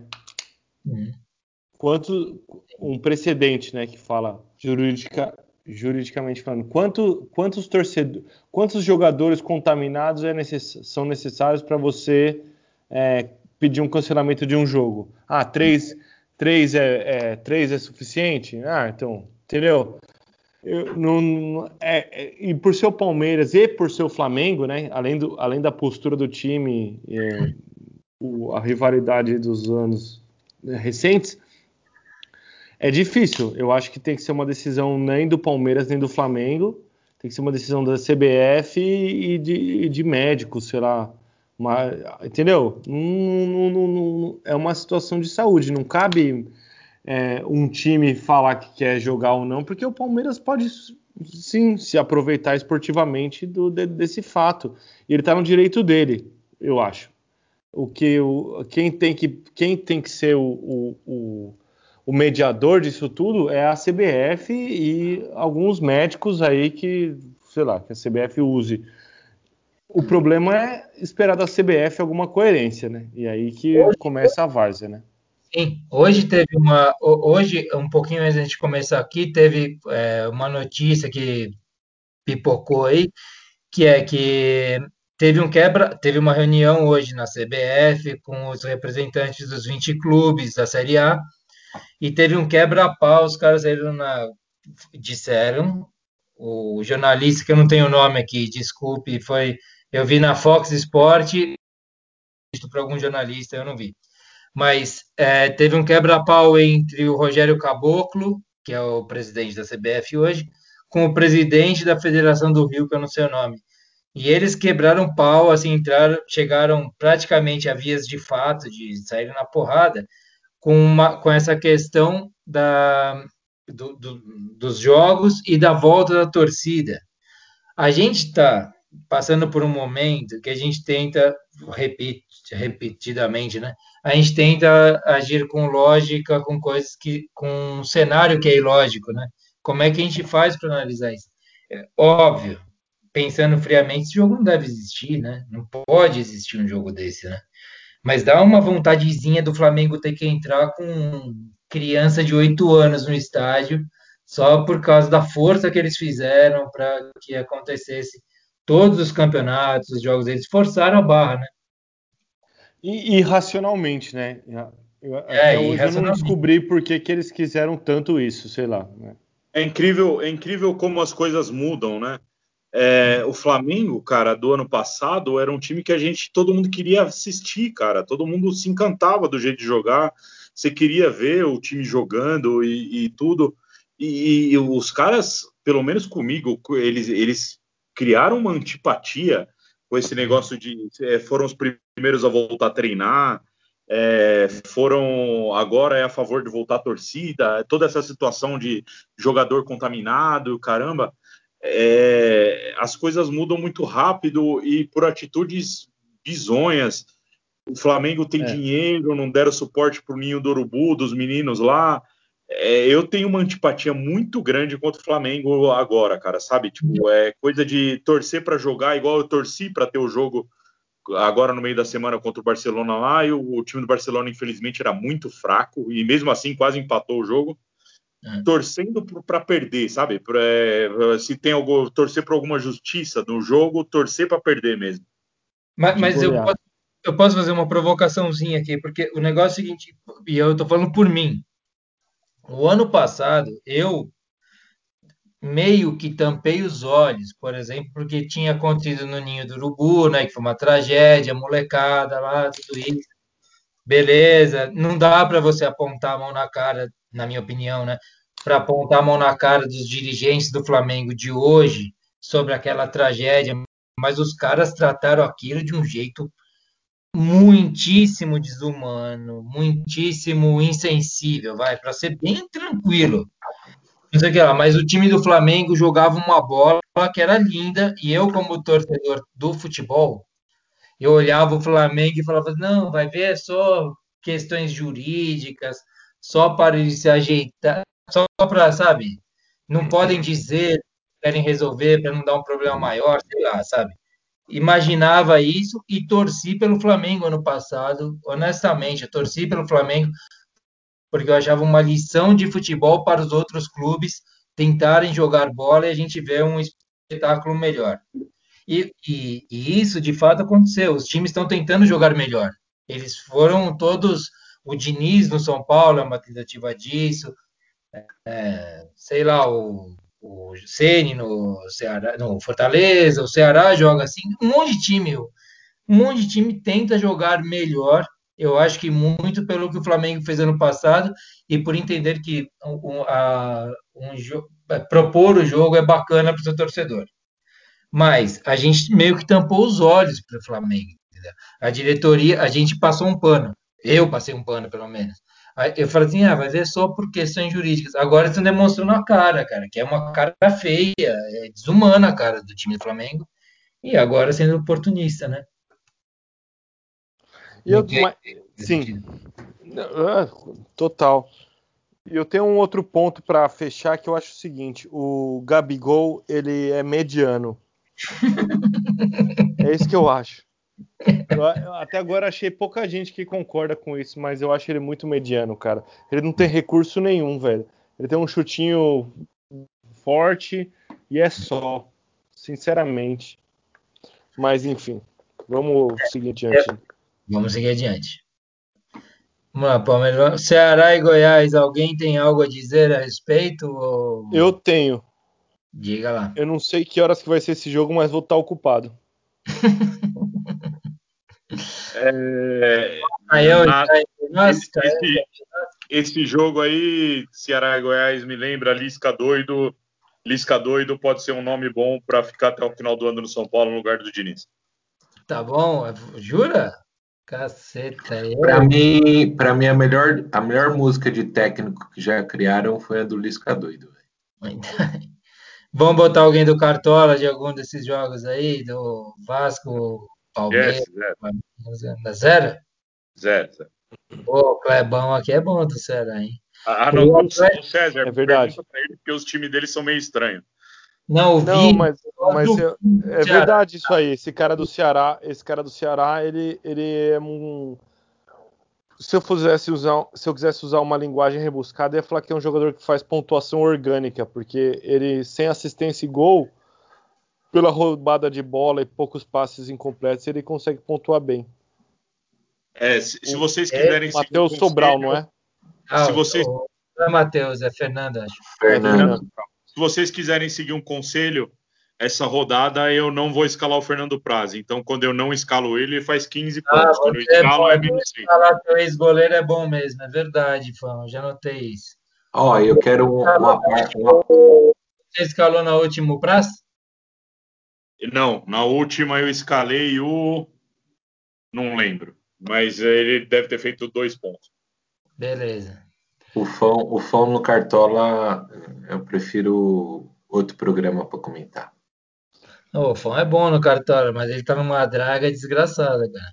Atlético Goianiense e Botafogo, que dizem aí, querem dizer, vai ser uma puta jogo nada a ver, meu. Eu pulo, é. hein? Pulei. O Atlético Goianiense vendeu o Renato Kaiser, que estava fazendo os gols, não tem ninguém para acompanhar. Vendeu para quem? Ah, o Kaiser vai para o Atlético Paranaense. Não, não, Tem o Honda. O Honda. Eu, eu tenho uma, uma, uma sim. Ah, vou contar então. O, a minha simpatia pelo Renato Gaúcho. É, eu vou contar a história real. E aí depois o, o mito vocês que criaram. A minha simpatia pelo Renato Gaúcho vem de uma revista Placar que meu avô me deu em, sei lá, 91. Um pôster. Um po que, é, não, era uma revista que tinha um pôster dentro. Vou contar. O, o, o programa vai descambar para isso aí, vai descambar. Não, não, eu só quero fazer esse parênteses e eu espero que. Tirem, a, tirem as crianças da sala, por favor. Não, eu espero que o grupo re, respeite. o negócio, eu quero explicar isso já no começo, porque aí fica depois as brincadeiras, aí a, a, o pessoal tem que ver o primeiro programa para entender. Ô César, é. posso fazer uma sugestão? Tá. Guarda para o final. Espera, né? espera o bloco de perguntas. Tá bom, eu já, já captei, captei a vossa mensagem. Bora, bora, Mediator. Segue, segue o jogo? Segue o jogo. Segue o jogo? Sim. Santos e Fortaleza. Só uma coisa, só uma coisa sobre o Atlético Goianiense e Botafogo, que o Atlético Goianiense contratou aquele cara que era do Mirassol, que chegou num dia e fez dois ou do, um ou dois gols no São Paulo, sabe? Ele é motorista de Uber, né? Isso, exatamente. Esse cara vai estrear pelo Atlético Goianiense na próxima rodada. O Santos e Fortaleza. Esse jogo, ó, vocês podem querer pular fora, mas esse jogo é um jogo, vai ser o jogo mais legal da rodada, na minha opinião. É, de Marinho, capitão no Cartola. É isso, vocês estão seguindo nessa, né? Eu, quero, eu vou falar uma, uma coisa polêmica aqui para levantar a audiência. Eu Ah. acho que o, o Ceni como técnico ele não representa, ele não representa a carreira dele de futebol. E pasmem, isso é um elogio. Mas é, mesmo, mesmo você falando isso, eu não, não consigo escalar ele. Não, eu eu não escalo ele, eu não escalo ele no Cartola, mas eu quero dizer o seguinte, que eu- o perfil dele como técnico não é o perfil dele como jogador. Ele tem humildade, ele tem uma, propo- uma proposta de jogo, ele deu uma acertada no Fortaleza, enfim, ele não é nada daquele cara que era arrogante, que não quis raspar a cabeça, que forjou farts, que tem um filho fora do casamento e que tomou três gols de cobertura. Bom, era isso. Beleza. Mais algum comentário aí? Santos e, eh, Santos e Fortaleza. Eu acho que vai ser o jogo mais legal de assistir, porque os dois times são interessantes mesmo, assim, o, o- o tipo de... Eu não sei se o Santos vai com o time completo, né? Vai, vai... É que é difícil, né, comentar isso, porque Santos está jogando agora, nesse instante, né? O jogo é no domingo ainda, sei lá, mas seria um Alguém jogo... pode ver quanto tá? O Cuca, que eu não gosto, nem quando ele foi campeão pelo Palmeiras. Que ano que ele foi campeão pelo Palmeiras? 17? Dois- 2018. 18? É. Vocês se acham, né? Campeões pertinho assim. É, nem, aquele, aquele Palmeiras não era tão legal igual o, o Santos de hoje, eu acho. Eu, na minha opinião. Mas era legal até aquele Palmeiras. O Santos está Fluminense. ganhando de 1 a 0, viu? Só para informar É? vocês. Como é que é? No momento, o Santos está ganhando de 1 a 0. O- uma, uma chance para vocês adivinharem quem fez o gol do Santos. É, Marinho tá fazendo quantos pontos no Cartola? De magia. De Marinho. Beleza. Ah, e, e mais uma informação interessante: o, o- teve um jogador que tomou cartão vermelho. Então tá com, tá com um a mais aí o, O time. Não, o time do Delfim tomou cartão vermelho. Então o Santos tem um a mais e tá ganhando com um a mais, é isso? Exatamente. Firmeza, Caião. Por falar em. Alguém quer falar do Fluminense e Curitiba? Acha algo a acrescentar? Nenê Bom, no Cartola, todo mundo, Esse né? jogo, Fluminense Curitiba, vai ser na segunda-feira. É, o boletim da NFL vem aí, então ninguém vai assistir esse jogo. Não, esquece. Não, você, a gente vai chegar lá, fera. O negócio é o seguinte. Mesmo porque não deve valer pro Cartola esse jogo aí, né? Hã? Como é que é? Esse jogo de segunda-feira não deve valer pro Cartola. Aí que ninguém assiste mesmo. Acho, Não, acho que vai você está valer sim. equivocado, bem provável que vai valer. Vai, va- vale sim, vale sim. Nenê, Nenê na, na rapaziada. Nenê é um daqueles, daqueles atacantes esquisitos lá, se você quiser ser ousado, né? Tirar a diferença que tem para mim lá na, na nossa liga, tem que botar um dos ousados, não Nenê. Bem, vamos lá. Agora, César, nosso técnico está esperto, vamos lá. Galera do tênis, domingo começa Roland Garros. E o Caião, nosso camarada, preparou um boletim muito bacana para a gente saber, mais ou menos, mas com ótima explicação, o que vai acontecer. Solta o backhand do Caião. Fala ouvinte do nosso podcast. Aqui quem fala é o Caio Blog com o quadro Backhand Baribola, seu comentarista do mundo do tênis. Bom, às vésperas de começar o segundo e último Grand Slam dessa temporada 2020, agora em Paris, na França, com o grande torneio de Roland Garros, que eu particularmente acho o mais legal e charmoso de, de todos os quatro grandes Slam. Mas isso tem alguns motivos. Obviamente, por ser o torneio que o nosso Guga já ganhou três vezes, mas também por ser o único torneio de Grand Slam que é disputado no piso de terra batida, o saibro, onde a bolinha anda menos e temos mais troca de bola entre os tenistas. Posto isso, vamos à análise e destaque dos jogadores, possíveis favoritos e falar um pouco deles, principalmente dos cabeças de chave. O torneio já começa nesse próximo domingo. O grande favorito, na minha opinião, é o sérvio Novak Djokovic. Ele é o atual número 1 um do mundo e mesmo com a elimina eliminação polêmica no US Open, acabou de ganhar o Master 1000 de Roma, no Saibro. E com essa conquista, Djokovic se tornou o maior campeão de torneio Masters 1000, com 36 títulos na carreira, ultrapassando o Rafael Nadal que tinha 35. Lembrando que Masters 1000 na ATP é o torneio mais importante, só perdendo para o Quatro Grandes Slams. Outro cabeça de chave que é favorito, Rafael Nadal. É o segundo cabeça de chave e só poderá enfrentar Djokovic numa possível final. Mesmo não vindo bem nessa temporada, sendo eliminado no último Master 1000 nas quartas de final, não podemos desacreditar do Toro Miura, não é mesmo? Que no Saibro especialmente em torneio de 5-7, é sempre favorito. Além, é claro, que dizer que Roland Garros é seu torneio predileto e ele praticamente é imbatível, com incríveis 12 canecos levantados, 12 conquistas, além de ser o atual tricampeão, ganhando em 2017, 2018 e 2019 consecutivamente. Impressionante. Dominic Thiem, cabeça de chave número 3, e vice-campeão nos últimos dois anos. Tim com, agora está com uma nova motivação por ter conquistado seu primeiro título de Grand Slam nos Estados Unidos no último US Open que ocorreu há duas semanas atrás. Quem sabe não é dessa vez que ele desbanca Nadal? Eu acho difícil, mas não podemos acreditar no austríaco de 27 anos que tem um jogo muito consistente e vem bem demais nessa temporada. Vale lembrar que Roger Federer quarto do ranking, não disputa a competição este ano em razões de duas cirurgias que ele fez no joelho. Com certeza essa é uma grande perda para o torneio, pois o mestre é o mestre, né?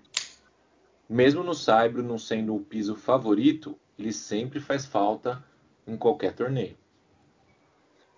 Outros destaques de jogadores que podem fazer bonito nesse torneio, eu acredito que seja o grego Stefanos Tsitsipas e o canadense Chapovalov, que, que inclusive agora é o décimo do ranking.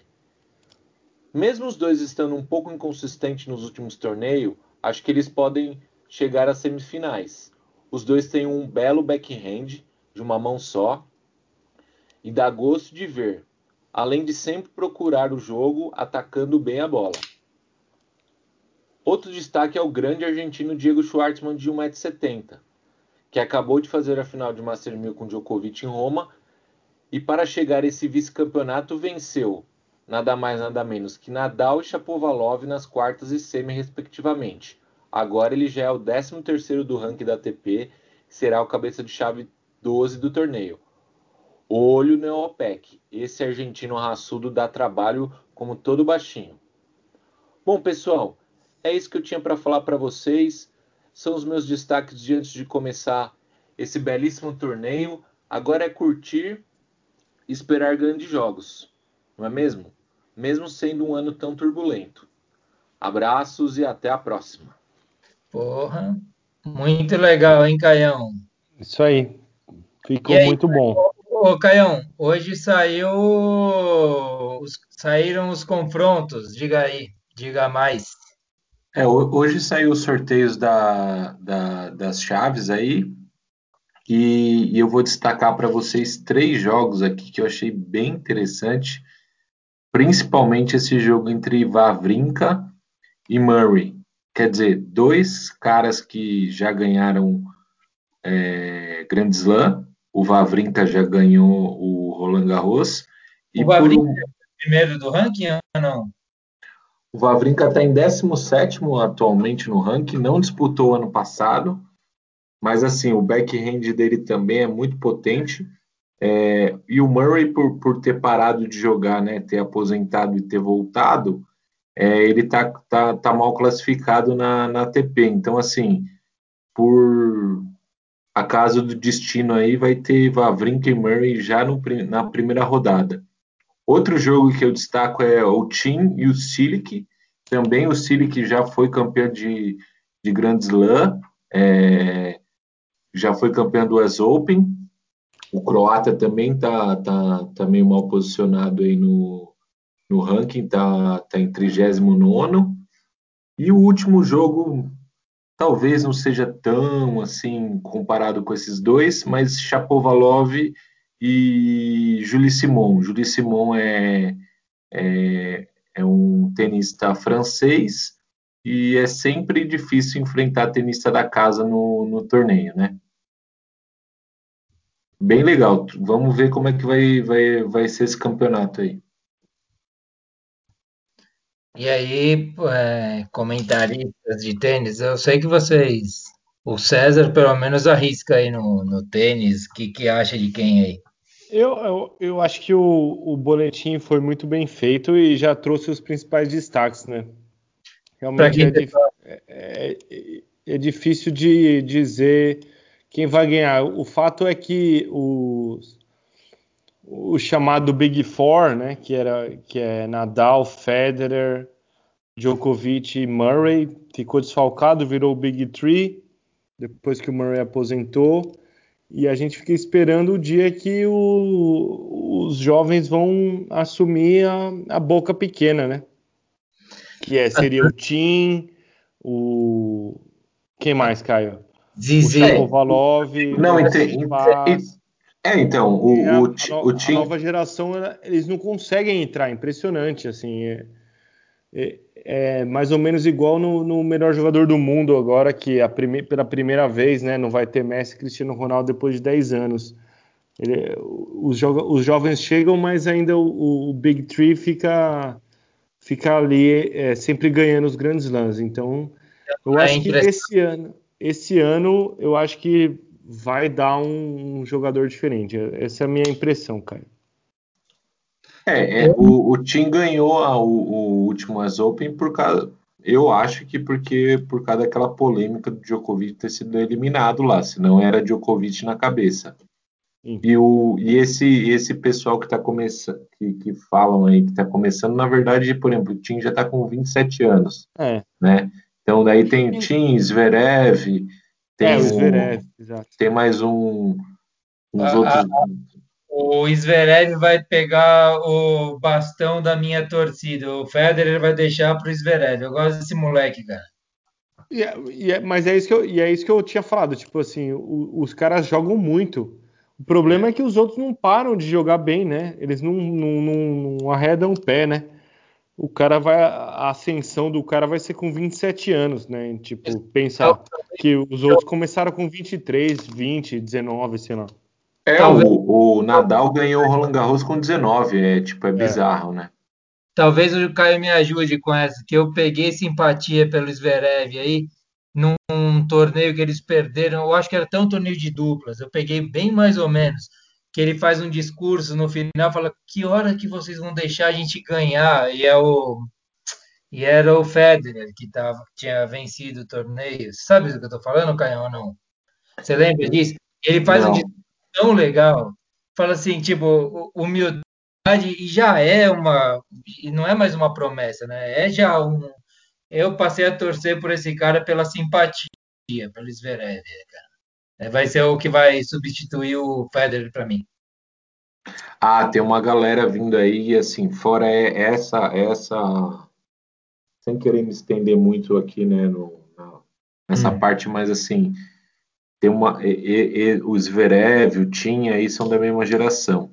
Mas assim, tem uma outra galera vindo que eu acho mais interessante que essa, porque essa aí, é, que nem o, o, o grego, o, canadense aí, tem, tem outro canadense que joga muito, é, é assim, eu acho que essa galera vai dar mais caldo que, que esses caras aí. É, porque mas- os outros ficaram muito tempo esperando, né? É, isso aí. Fão, algum comentário aí que você volta no próximo bloco com tudo, fera. Cara, é, eu queria perguntar para o Caio. Eu não sou, um- eu não acompanho tênis fundo, mas é, a gente tem algum brasileiro disputando o Roland Garros. A gente sabe que, que o Brasil, se tem alguma coisa para esperar, é no Saibro. É, tem alguma coisa que a gente pode ficar de olho aí ou, ou nada né, nessa geração do Brasil? Cara, tem um brasileiro, Thiago, esqueci o sobrenome dele agora, mas infelizmente ele já, já caiu no Qualify na primeira rodada. Então, assim, é, a gente tá bem de Brasil. A gente tá. Um nome bom, feijão, que era alguma coisa, não tinha o feijão? Tinha. Era tão cara de Brasil mesmo, o cara chama feijão, meu, era o máximo. E ele não deu muito certo, né? Você lembra dele? Então, eu até acho que esse cara aí, eu posso estar falando besteira, mas eu acho que ele até foi pego aí com esquema de resultado, não sei o quê. É, Entrou, que sacana. É, mas, mas eu não tenho certeza, tá? Depois. Mas o- o- os, bra- os brasileiros que estão bem é nas duplas, né? O Bruno Soares e o, e o, e o Girafa lá, eu esqueci o nome dele completo. Se Mas- isso, se isso valer, se dupla valesse alguma coisa, esse cara tinha estátua em um monte de lugar, porque toda hora ele ganha, né? É isso aí. Bom, podemos seguir adiante? Hora de mais um Pigas, embora eu tenha visto que o fã acabou de acender o dele. O- e chamar o garçom. A propósito, nossas mais sinceras e profundas reverências a todos os garçons e, to- e a todas as garçonetes. Existirá profissional mais simpático do que este? Fica essa pergunta para você. Saudade de vocês. Bom, voltamos já chutando as fronteiras, ganhando jardas até os EUA com o American Bar do Tio Fão. Até. Vinheta, César Boy.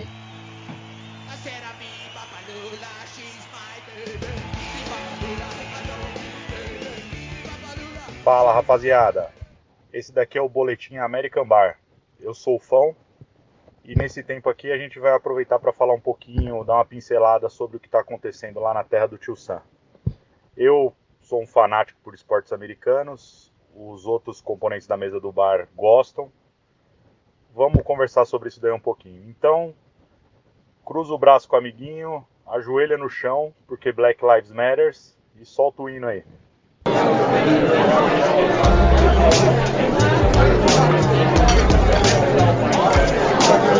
American Bar.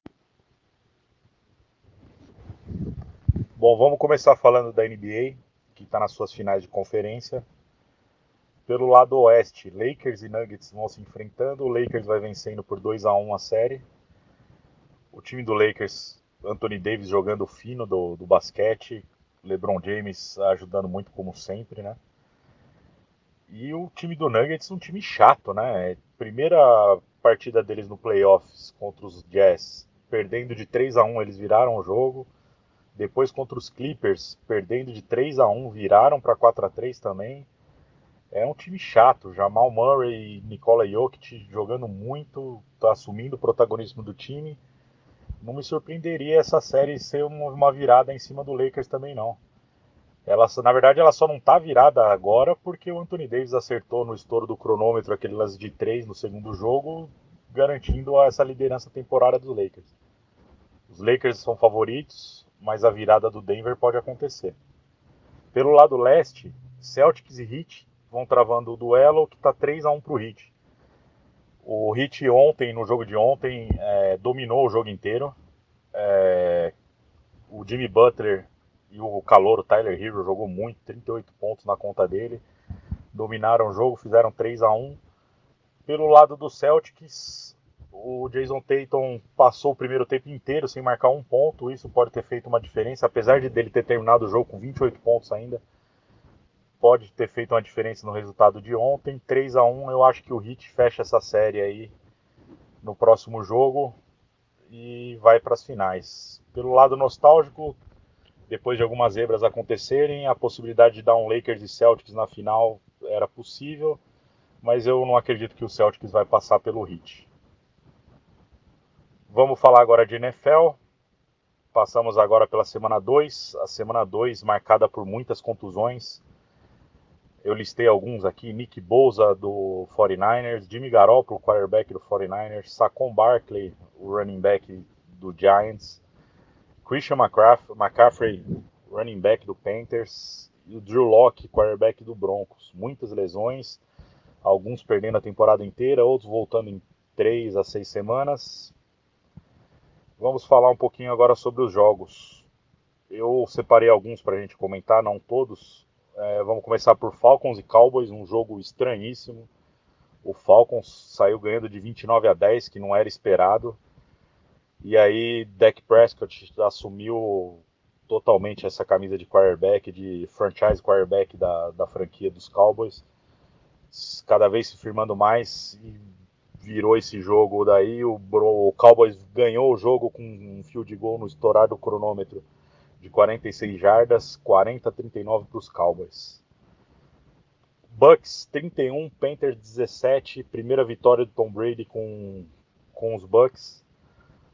É cedo para avaliar ainda, ainda mais o, o Panthers é bem frágil, mas mesmo assim é a primeira vitória. Vamos ficar de olho nos Bucks aí. Arizona Cardinals 30 contra o time de Washington 15.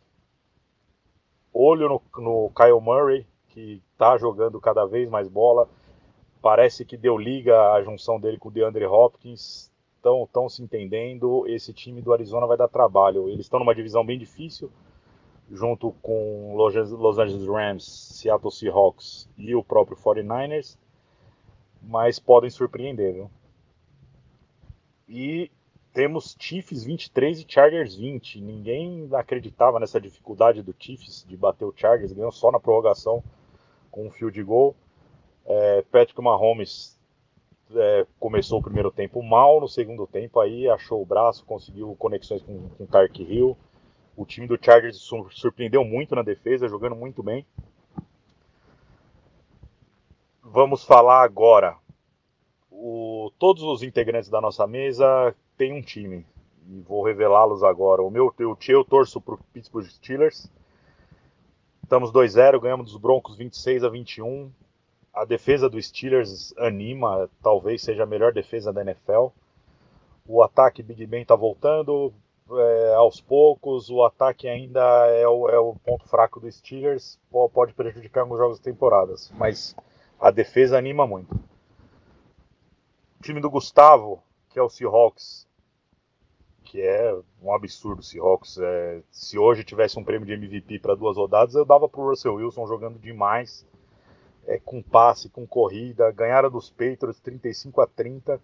Jamal Adams deu uma consistência na, na secundária do, do Seahawks.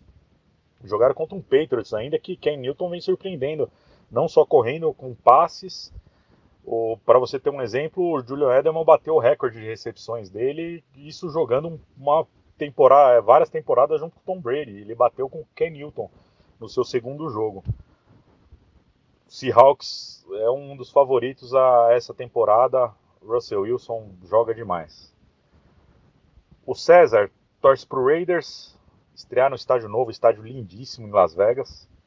Derek Carr também se consolidando como franchise quarterback, era, era muito questionado nas temporadas anteriores consegue fazer um belo jogo contra o Saints, uma defesa fortíssima do Saints, ganhando de 34 a 24.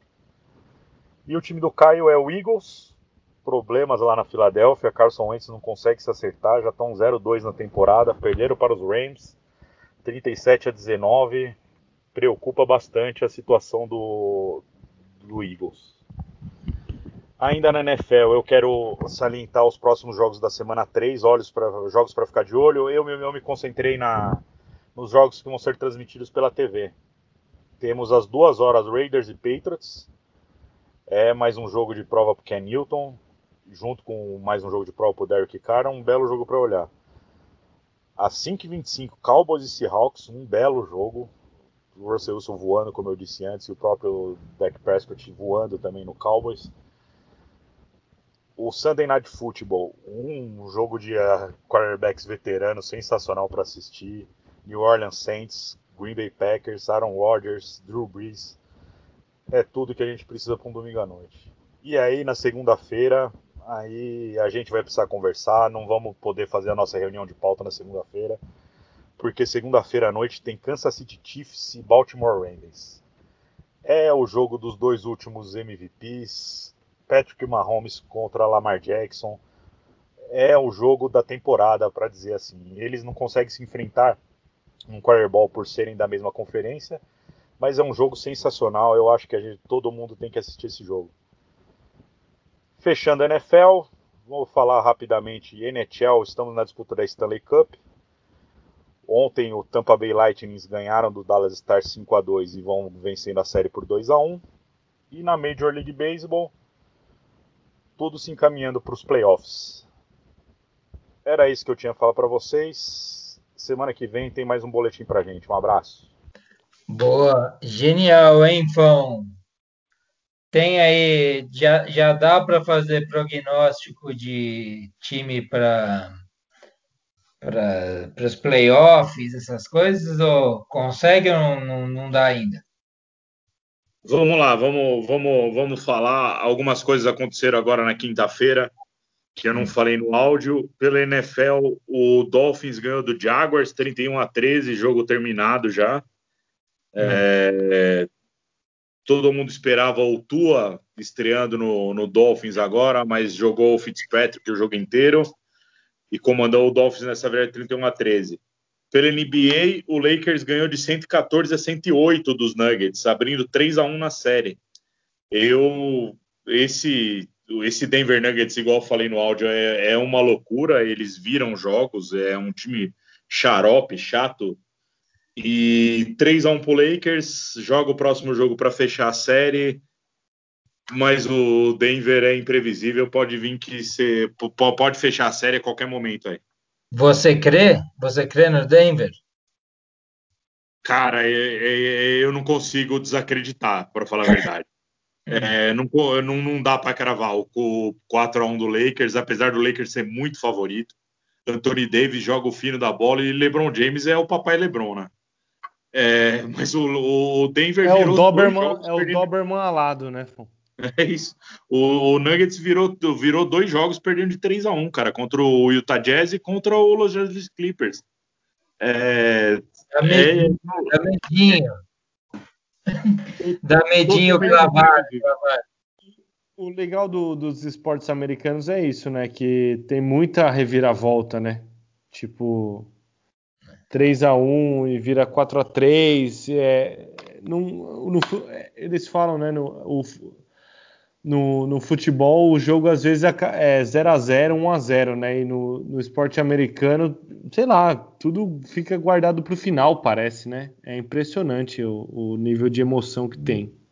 E eu quero, eu quero salientar para vocês de novo, cara, quando eu falei que ninguém vai assistir Fluminense Curitiba na segunda-feira, é porque segunda-feira tem Kansas City Chiefs e Baltimore Ravens. É um, não dá para perder esse jogo, cara. Eu, eu, se vocês marcarem a reunião de pauta para segunda-feira, eu não vou querer estar, eu não vou estar presente, eu vou assistir esse jogo. Esse jogo talvez seja mais esperado que o Super Bowl, cara. É, é, são os dois MVPs mas, das últimas duas temporadas. é um negócio. Ravens, o, o, o, Chiefs, tudo bem, o Mahomes ele já tem um histórico. O Ravens, ele, ele chegou aonde recentemente? Como é que chama cara, o cara? Ano o passado. Como é que chama o quarterback? Que eu, falo, que eu falei para você outro dia, Fão, que ele é o, o, o Russell Wilson do, do Y. Jovem. É o, é o Lamar Jackson, ele foi eleito MVP da temporada do ano passado. Lamar Jackson, esse cara é fenomenal. O Lamar Jackson, ele foi o MVP da temporada do ano passado. É, ele tem muito talento e todo mundo falava que ele sabia correr e, e esse ano ele está passando para tudo quanto é jarda, correndo. É um jogo para assistir. É, é, jogo, igual eu falei. Boa dica. É pena que Chiefs e Ravens não possam se enfrentar no Super Bowl porque são da mesma conferência. E agora a gente tem uma, uma prévia do que pode ser a final da AFC aí. Ô, Fão, é, o que é legal nessa temporada aí é 10 é, quarterbacks negros, né? Isso aí nunca aconteceu na, na NFL. Eu fiquei impressionado com essa estatística aí de, de, de, de das 32 franquias, 10 quarterbacks negros, eu, eu acho legal demais isso aí. Ô, Caio, isso, isso é uma tendência, na verdade, na NFL. É, não, não quero, não quero parecer presunçoso, é, não presunçoso, mas o, os atletas negros, e, querendo ou não, eles têm mais atleticidade, eles são mais atletas, vamos dizer assim. E o jogo da NFL hoje exige que os quarterbacks não só passem a bola, mas possam correr com ela. E querendo ou não, os atletas negros têm esse, têm esse atleticismo neles. E muitos times têm. O Ken Newton saiu do Panthers correndo com a bola, foi pro Patriots. Kyle Murray é um calouro de segundo ano do Arizona Cardinals que corre com a bola. É, Lamar Jackson com a bola no, nos Baltimore, no Baltimore Ravens. Cara, é, o jogo tá mudando, o jogo muda. E é uma pena que hoje a gente tenha poucos técnicos negros na NFL. A gente tem o Mike Tomlin no Steelers, que é o time que eu torço, o Ron Rivera, que ele era do Panthers, agora está no Washington. É, ainda são poucos, mas com um pensamento progressista. Igual eu falei na chamada, Black Lives Matter, vamos ajoelhar e vamos protestar. Todo mundo tem seu espaço aí e é o que a gente precisa é, a gente precisa persistir nisso, entendeu? Não, mas o que eu acho mais, o que eu acho que é a conversa mais profunda é exatamente essa, porque na NFL normalmente é, tinha uma supremacia aí de quarterbacks brancos, porque induzindo a tipo assim, a, os que pensam são são são ali os cabeças ali, o, tipo, como se fosse fazendo um paralelo de futebol, camisa 10 do, do futebol. E agora a gente está e agora, tendo, tendo mais negros no, no, de quarterback comandando o time, isso aí é legal demais, né? Cara, eu, eu, eu acho demais. É igual eu falei, eu não quero parecer nem um pouco racista, tanto, tanto que eu não sou, mas o jogo da NFL mudou muito nos últimos anos e o quarterback precisa saber correr com a bola, cara. Russell Wilson, igual eu falei, se tivesse um prêmio para MVP em duas rodadas, seria para Russell Wilson que o cara corre e passa numa, numa genialidade brilhante. É, esse jogo evoluiu, ele precisa ser diferente. É, a, maioria do, a maioria dos times hoje, o próprio Ken Newton no Patriots, ele se baseia no play action, que é quando você ameaça que você vai, vai fazer o jogo corrido e recua para fazer o passe.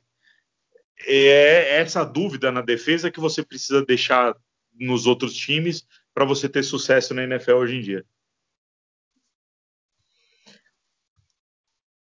Ah, sim.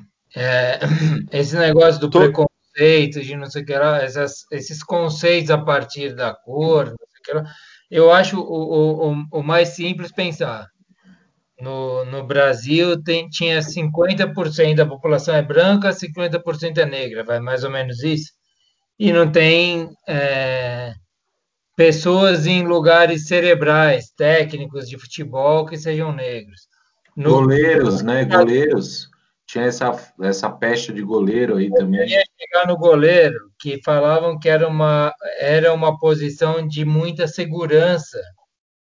Por isso não podia ser negro. Para você não, ver. que é um absurdo, é isso aí. Ah, então, é por aí.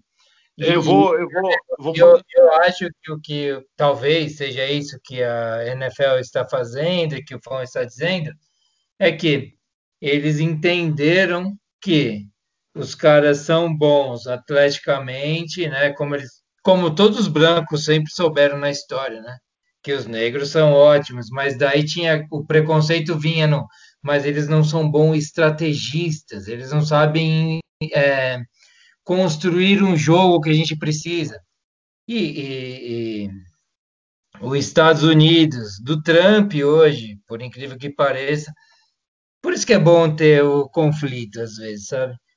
Esses Estados Unidos, no pior cenário que tem, não é o do Obama, de um negro presidente. Esses Estados Unidos começa a entender que fala, meu, vamos chamar esses caras, que esses caras são bons atleticamente, são bons também é, com ideias, é, esqueci a palavra, fugiu a palavra, intelectualmente eles são são equilibrados, eles têm tudo.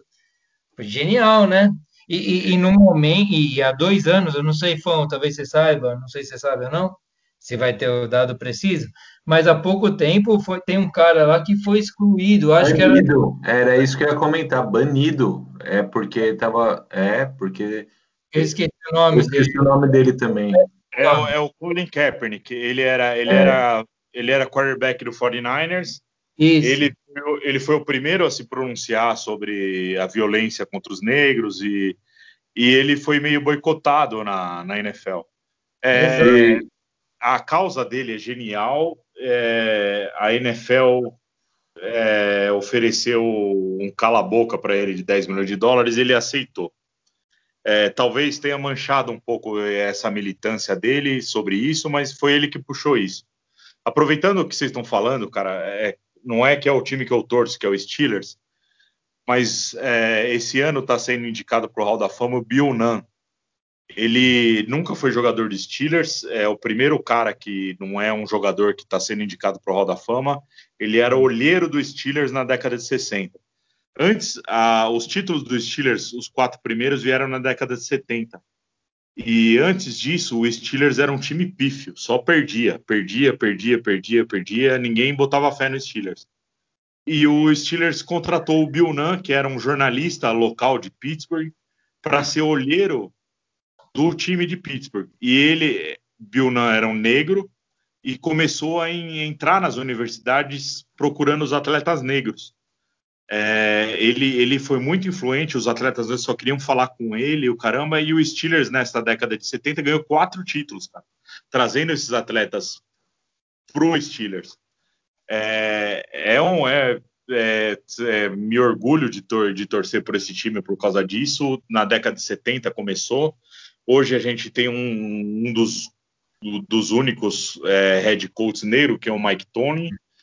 É, cara, é o Camel, é, é, não, não- a raça não define o que você pode fazer ou o que você não pode fazer. É, é a questão é a questão cerebral, a questão atlética, e isso não depende de raça.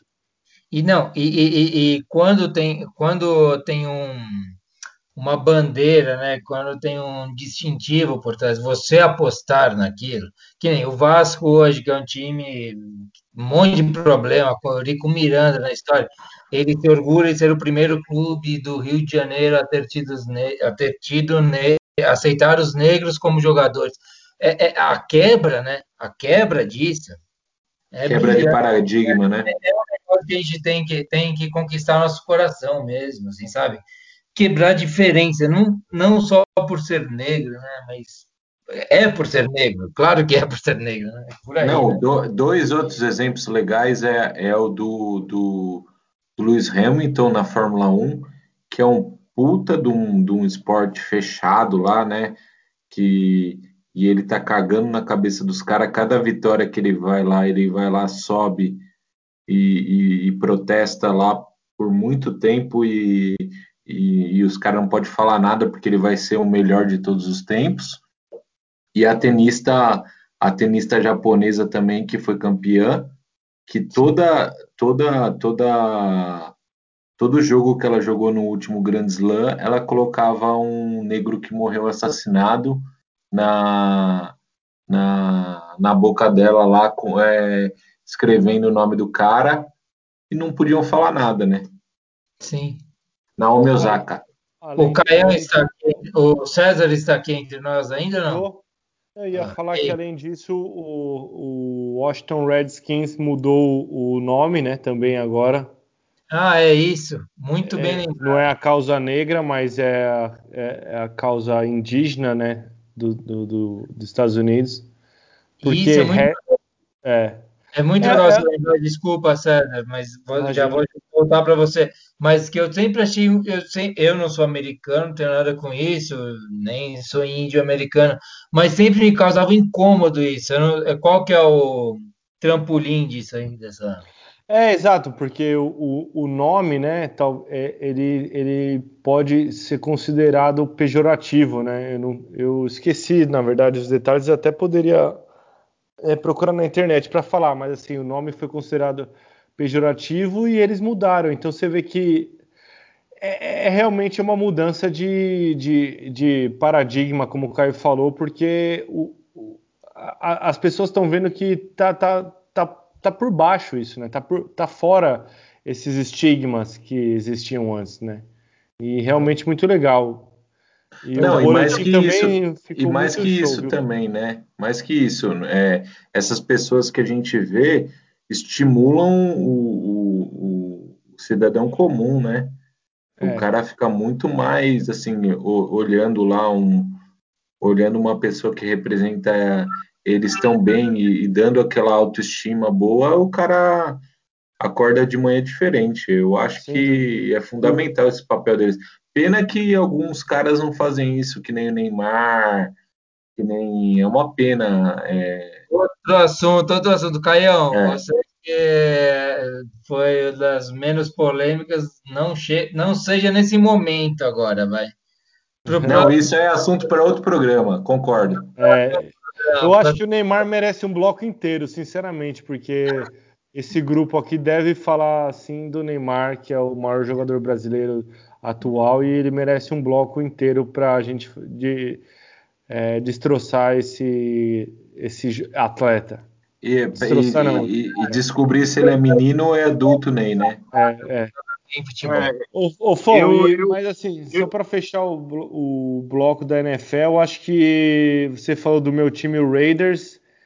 Eu acho que John Gruden, ele tá, ele é um, ele é polêmico, assim, no sentido de não é tradicional. Eu acho que esse ano vem coisa boa, viu? Aguarde Eu- confie. Eu não queria desanimar você, mas eu, eu comparo o Joe Gruden na NFL ao Diniz no São Paulo.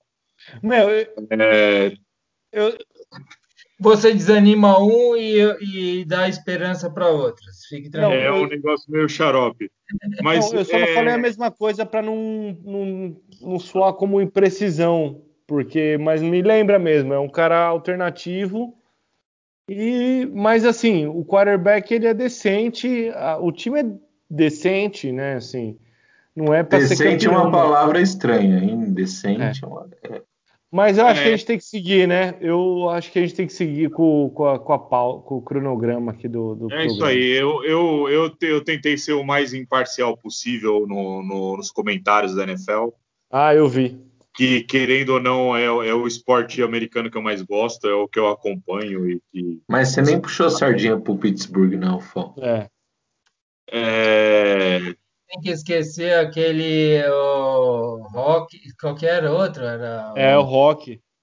Esquece na próxima. É NBA e NFL. É, é, é, é o hockey, ele tá na Stanley Cup, cara. No próximo programa Não. ele já acabou. Então, eu, eu confundi você falando hockey com o rock, que é o, ro, o rock Balboa, que é lá de Pittsburgh também. E o Fon vai no, pró- no próximo, no próximo programa o Fon vai contar A experiência ele foi, é, com certeza. A gente esse, esse podcast aqui não é pouca bosta não, velho. Temos um, um representante que já foi assistir jogo lá. tem Em muita coisa, não é pouca. Vamos, Vamos. lá, então. Agora eu preciso de explicação. E eu, eu não sei se é o Fão, se é o César ou se é o É o Caio. Fon. É o Fon. É o Fão. Já tá de- Já tá decidido. próximo quadro, quem explica é o Fão, é um quadro de perguntas. É que o Fão é o primeiro a fazer a pergunta. Diga aí, Faz, Fão. faz um preâmbulo aí, Fon, por favor. vamos lá. É, o que a gente pensou para esse bloco foi o seguinte: é, cada um dos participantes fazer uma pergunta e é uma pergunta independente do esporte, independente do que você quer saber. É uma pergunta capciosa para o integrante da mesa do bar. E nessa sequência, é, decidimos antes em pauta. Eu pergunto para o César, Genovo pergunta para o Caio, Caio pergunta para o Fão. Falta alguém aqui? Eu César, pergunto pro G novo. é você, Isso. pro César, César para mim, eu para o Caio e Caio para o Fão. Perfeito, é isso. Vamos iniciar o bloco. Eu, como faço a primeira pergunta, César, vamos lá. Eu já sei já qual que é a pergunta. Você, você, você sempre se declarou é, um fã dessa pessoa na questão é, enquanto jogador. Confesso que nunca ouvi dele enquanto técnico. Com todas essas, essas dúvidas sobre o Luxemburgo, do time do Palmeiras jogar mal, caramba, como você encararia o Palmeiras contratar Renato Gaúcho como técnico? eu, eu acho que. Denise, Pela- Não, tem muita, tem, tem muita coisa, eu prometo é, ser breve. Eu acho que o Renato Gaúcho, como, como técnico, ele trouxe algumas novas ideias dentro do, da limitação do, do futebol brasileiro, né? Não é nenhum Klopp ou Guardiola, mas ele trouxe algumas ideias e teve resultado. É, eu, eu, eu já tinha falado antes que eu ia contar o meu lance com o Renato Gaúcho. meu lance Meu é foda, lance, né? meu lance. Mas, é, cara, mas eu, eu não tenho vergonha porque foi uma coisa de criança e a criança é pura, né? A gente tem que respeitar a pureza da criança. Sim. Eu, eu, quando eu tinha, acho que, sei lá, 7, 8 anos, 9, o meu avô me deu um- um- uma revista Placar que ele comprou ali na banquinha da Kennedy. E a revista Placar tinha pôster e veio um pôster do Renato Gaúcho. E ele jogava no Flamengo, no Botafogo. Botafogo. Na verdade, era mais novo ainda. Devia ter quatro anos, cinco. E eu colei esse pôster atrás da porta do corredor da nossa casa do Barra Assunção, que o Genovo era nosso vizinho. E, e eu colei esse pôster lá. E aí eu, eu lembro que o Caio e o João ficava, o meu João, meu outro irmão, né? Ficava impressionando, você tem que torcer para um time, tem que torcer para um time. E aí, como eu tinha tido essa referência, eu falei, ah, vou torcer pro Botafogo, então. E aí depois veio, não, é um time de São Paulo, etc. E aí por ver o Palmeiras ganhando e o Caio também sendo o irmão mais velho, eu acabei caindo nessa influência e virei palmeirense. Mas o meu primeiro time realmente foi o Botafogo do Rio por alguns meses. E aí veio minha relação com o Renato Gaúcho. Aí depois A inventaram sequeirada um monte de começou aí, coisa. né? Essa Não, cor depois inventaram um monte aí, de né? coisa, né? De que esse pôster era do Renato Gaúcho sem camisa, enfim. Jogando Sim, uma é- garrafa d'água na cabeça. É, é.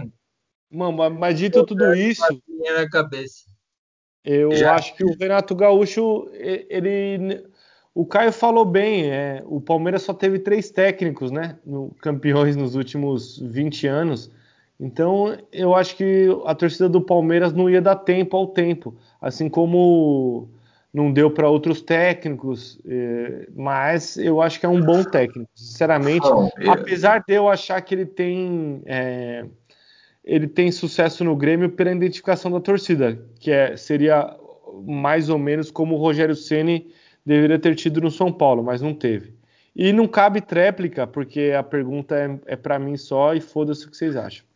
Mas É, eu, achei isso. maravilhoso, Eu eu ia achei maravilhoso essa resposta séria dele aí. esse quadro, esse quadro não, não permite tréplicas. Então vamos partir para César pergunta para Genovo. Bom, a- esse quadro ele tá meio, é, como é que fala? Ainda em formação, mas a minha pergunta para o Genovo é o seguinte: Genovo, o que faz você sentir genuinamente orgulho de ser São Paulino? Meu, isso é muito fácil. É muito fácil. Eu nasci no começo dos anos 80, 81, né? É, Eu assisti o time do, do Cilinho, dos Menudos. Fão tem camiseta respeito disso, né? Que tirava. é, como é que chama? A Bem. 10 do Pita. O Pita. Cara, a minha primeira memória de futebol é o, aquele gol do Careca contra o Guarani em 86. Que chutão do Bernardo, desvio do Pita, petardo do Careca. E, eu venho de uma família de tricolores, né? Meu pai nasceu no ano que o São Paulo foi fundado. Meu avô era botafoguense no Rio, porque não concordava com time nenhum aqui de São Paulo. Eu sou de uma é, sangue puro, praticamente, vamos dizer assim, de tricolores. E hoje em dia, é, é, eu ainda acredito, honestamente, é, é, com todas as críticas ao Diniz, tudo isso, que o São Paulo carrega em si uma, uma característica vanguardista, uma característica do bom futebol, que é o que eu, que eu prezo, eu gosto de jogo bom. Eu sou, eu sou um feliz, embora neste momento sofrido, torcedor do São Paulo, cara. Eu sou São Paulino legal, legal mesmo. Não tenho trauma, não. Respondido. Obrigado. Não tenho trauma, não. Agora sou eu para o Caio, certo? É assim, é Isso na aí. Prossegue. isso. Você pergunta para o Caio. Eu, é, eu tenho dito há muitos anos, até, até mais anos do que a gente deveria discutir isso, que o Caião, ele é um... Ele queria se achar, há um tempo atrás, o PVC, né, da galera, falar ponderadamente. E daí ele, ele tem reagido mal com essa minha colocação. A minha pergunta é, é tranquila. Eu quero dois comentaristas que ele respeite e dois comentaristas que ele não respeita no futebol ou em qualquer lugar aí. Diga aí, Caião. Essa pergunta acho que foi, foi boa. É, um comentarista que eu respeito é o PVC. Briga- Obrigado, Você Dória. entrou no PVC mesmo? Eu jurava que você ia fugir. Não, ó, posso falar? Fala. Não, não, não vou falar. Não, porque você criticou o PVC, criticou o PVC no, no- na, na, na reunião de pauta, dizendo que ele não, Bom, peraí, a, a, é, a resposta é minha, né? é, Sim. não cabe tréplica, desculpa. Não, eu respeito o PVC e, e no começo da carreira dele, principalmente na ESPN, eu achava bem legal as, as ideias dele, mas hoje eu estou muito mais para Mauro César Pereira do que para PVC. Então, para citar dois comentaristas aí que, conforme a pergunta, é, eu sou um crítico do, do, do, do Palmeiras, mas assim, é, o Mauro César atualmente é o é aquele cara chato, porrinha, mas que eu que eu respeito. E o PVC também já já respeitei. Agora, fazendo um parênteses, o Jean Oddi, muito bom comentarista, gosto muito.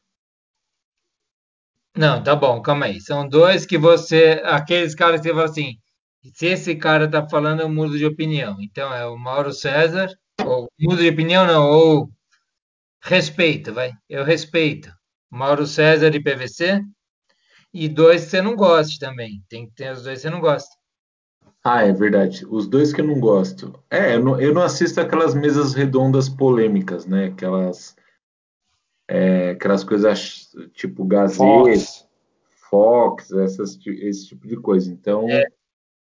no, trazendo o programa para o alto nível, assim, o Calçade eu acho um porre, Ah, é, não, não respeito. hum. E quem mais eu não respeito? Ah, tem um monte que eu não respeito, mas Mais um. de cabeça assim é o é o é o Calçade. Ah, posso citar uns da Globo, sei lá, Caio Ribeiro. Ridículo. Então, Caio e Calçade. E os bons são o Mauro César e o PVC. É, Você mas vai acordar com a cabeça inchada amanhã, se arrependendo da resposta, mas tá beleza. Nossa, vai muito. O negócio Agora, você pro fã. você pro fã. Não, a minha- a, minha pergunta pro Fão é bem simples, é, É. papo reto. Fão, você acha que o São Paulo se apequenou nos últimos 10 anos? Caio, é, é, a pergunta, a resposta é simples também. É, puta que pariu, é difícil falar sobre isso, cara. An- an- Antes de eu responder, eu queria. Pera aí, é simples ou é difícil, caralho? É, é, é, pra você ver como eu tô confuso. É. Antes disso, eu queria dar os créditos. A camisa do Pita que eu tenho foi o César que me deu. Sem rodeios, Fão. Pô, obrigado, viu? Tava esperando, viu? É. é, e, cara, o São, o São, o São Paulo é um time grande, cara. É, se a pequena não. eu, eu quero fazer um parênteses, eu quero fazer um parênteses. Se essa conversa não fosse, não tivesse sido gravada, não estivesse sendo gravada, a resposta seria uma, Caio. O Fon Eu tá na dúvida se ele fala um bagulho pra posteridade ou se ele é honesto com consigo mesmo. Eu, eu tô sentindo. O, o, o negócio do São Paulo é o seguinte: o São Paulo ele não ganha título há algum tempo. E o que faz um time grande é ganhar título. É, Respondendo à pergunta se é pequeno, se é pequeno, o São Paulo diminuiu ao longo desses anos aí. É, não tem como falar que não, não ganha título há oito anos, que ganhou da Sul-Americana num jogo que não terminou com o Tigres. Se- é, a resposta é sim, o São Paulo se apequenou. É isso aí. Gostei da atitude, viu, Fão? Se o É, Danielzinho ouvir esse podcast, ele vai ficar bravo com você, mas você segura o BO depois. é, isso é isso daí, mas é, tem, que, tem, que, tem que tentar ser verdadeiro nas respostas, é para isso que a gente está aqui. É, É, eu Depois vou- que o eu Genovo vou- fez aquela abertura, né? Que falou que aqui é opinião e genuíno, caralho, a gente ficou com uma responsa, né? De falar os É bagulhos. Sério, né? Tanto é que eu chamei a responsa, eu falei que eu, eu manjo bem mais que vocês, então eu tô aqui para falar isso. Vamos, eu, eu queria puxar a responsa do âncora agora, tirar ele do âncora, já que eu fiquei é, responsável por esse quadro. É o quadro dos palpites. Boa! E eu, eu resolvi, eu fiquei na responsabilidade de escolher cinco jogos da próxima semana para fazer os palpites dos quatro comentaristas da mesa do bar.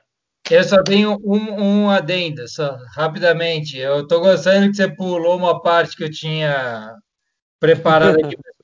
tá ótimo. Mas só que eu só quero lembrar que nós temos mitos consagrados que aditivaram o seu sobrenome na questão dos palpites aqui, hein? Então vamos levar muito a sério. Esses caras que nós temos aqui na, eh, na- no nosso convívio para esse momento são poderiam ser terroristas das casas de aposta. Então vai lá, Fão, segue aí nessa. Vamos lá. É, eu separei cinco jogos para a gente dar palpite. Hum. Ninguém do ninguém sabe a não ser eu do- desses cinco jogos. Então vamos lá, vai ser agora pai bola. Primeiro jogo, quarta-feira que vem, 19h15, Palmeiras e Bolívar.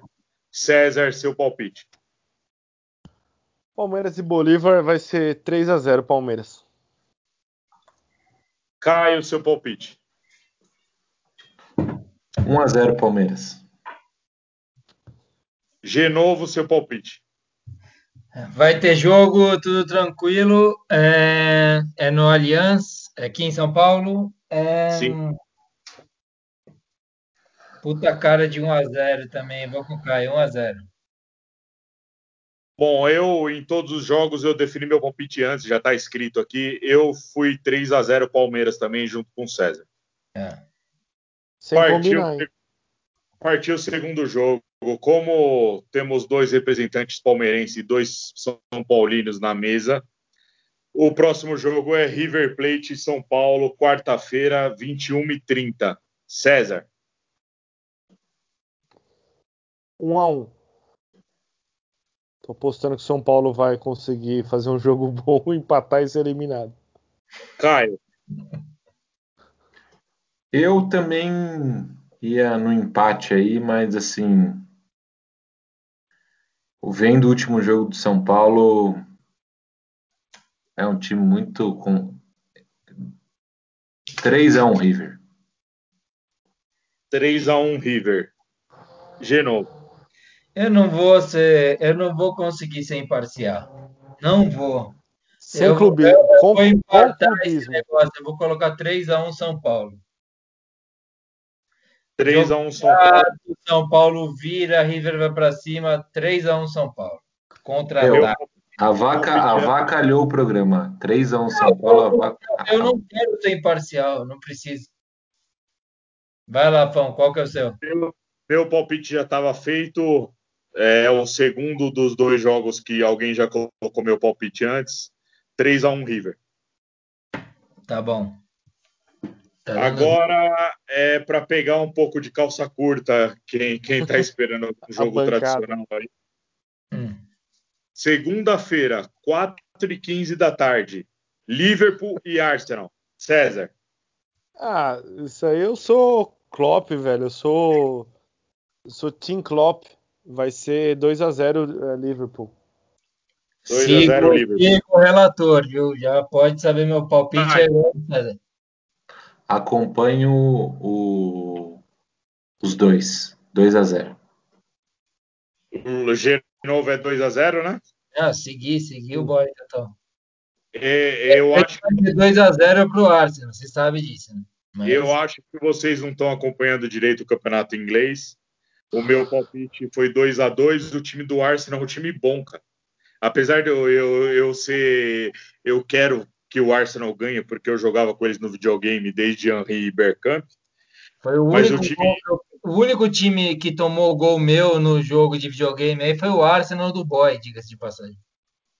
Não, mas eu assisti no, no, no sábado passado é, Liverpool e Chelsea.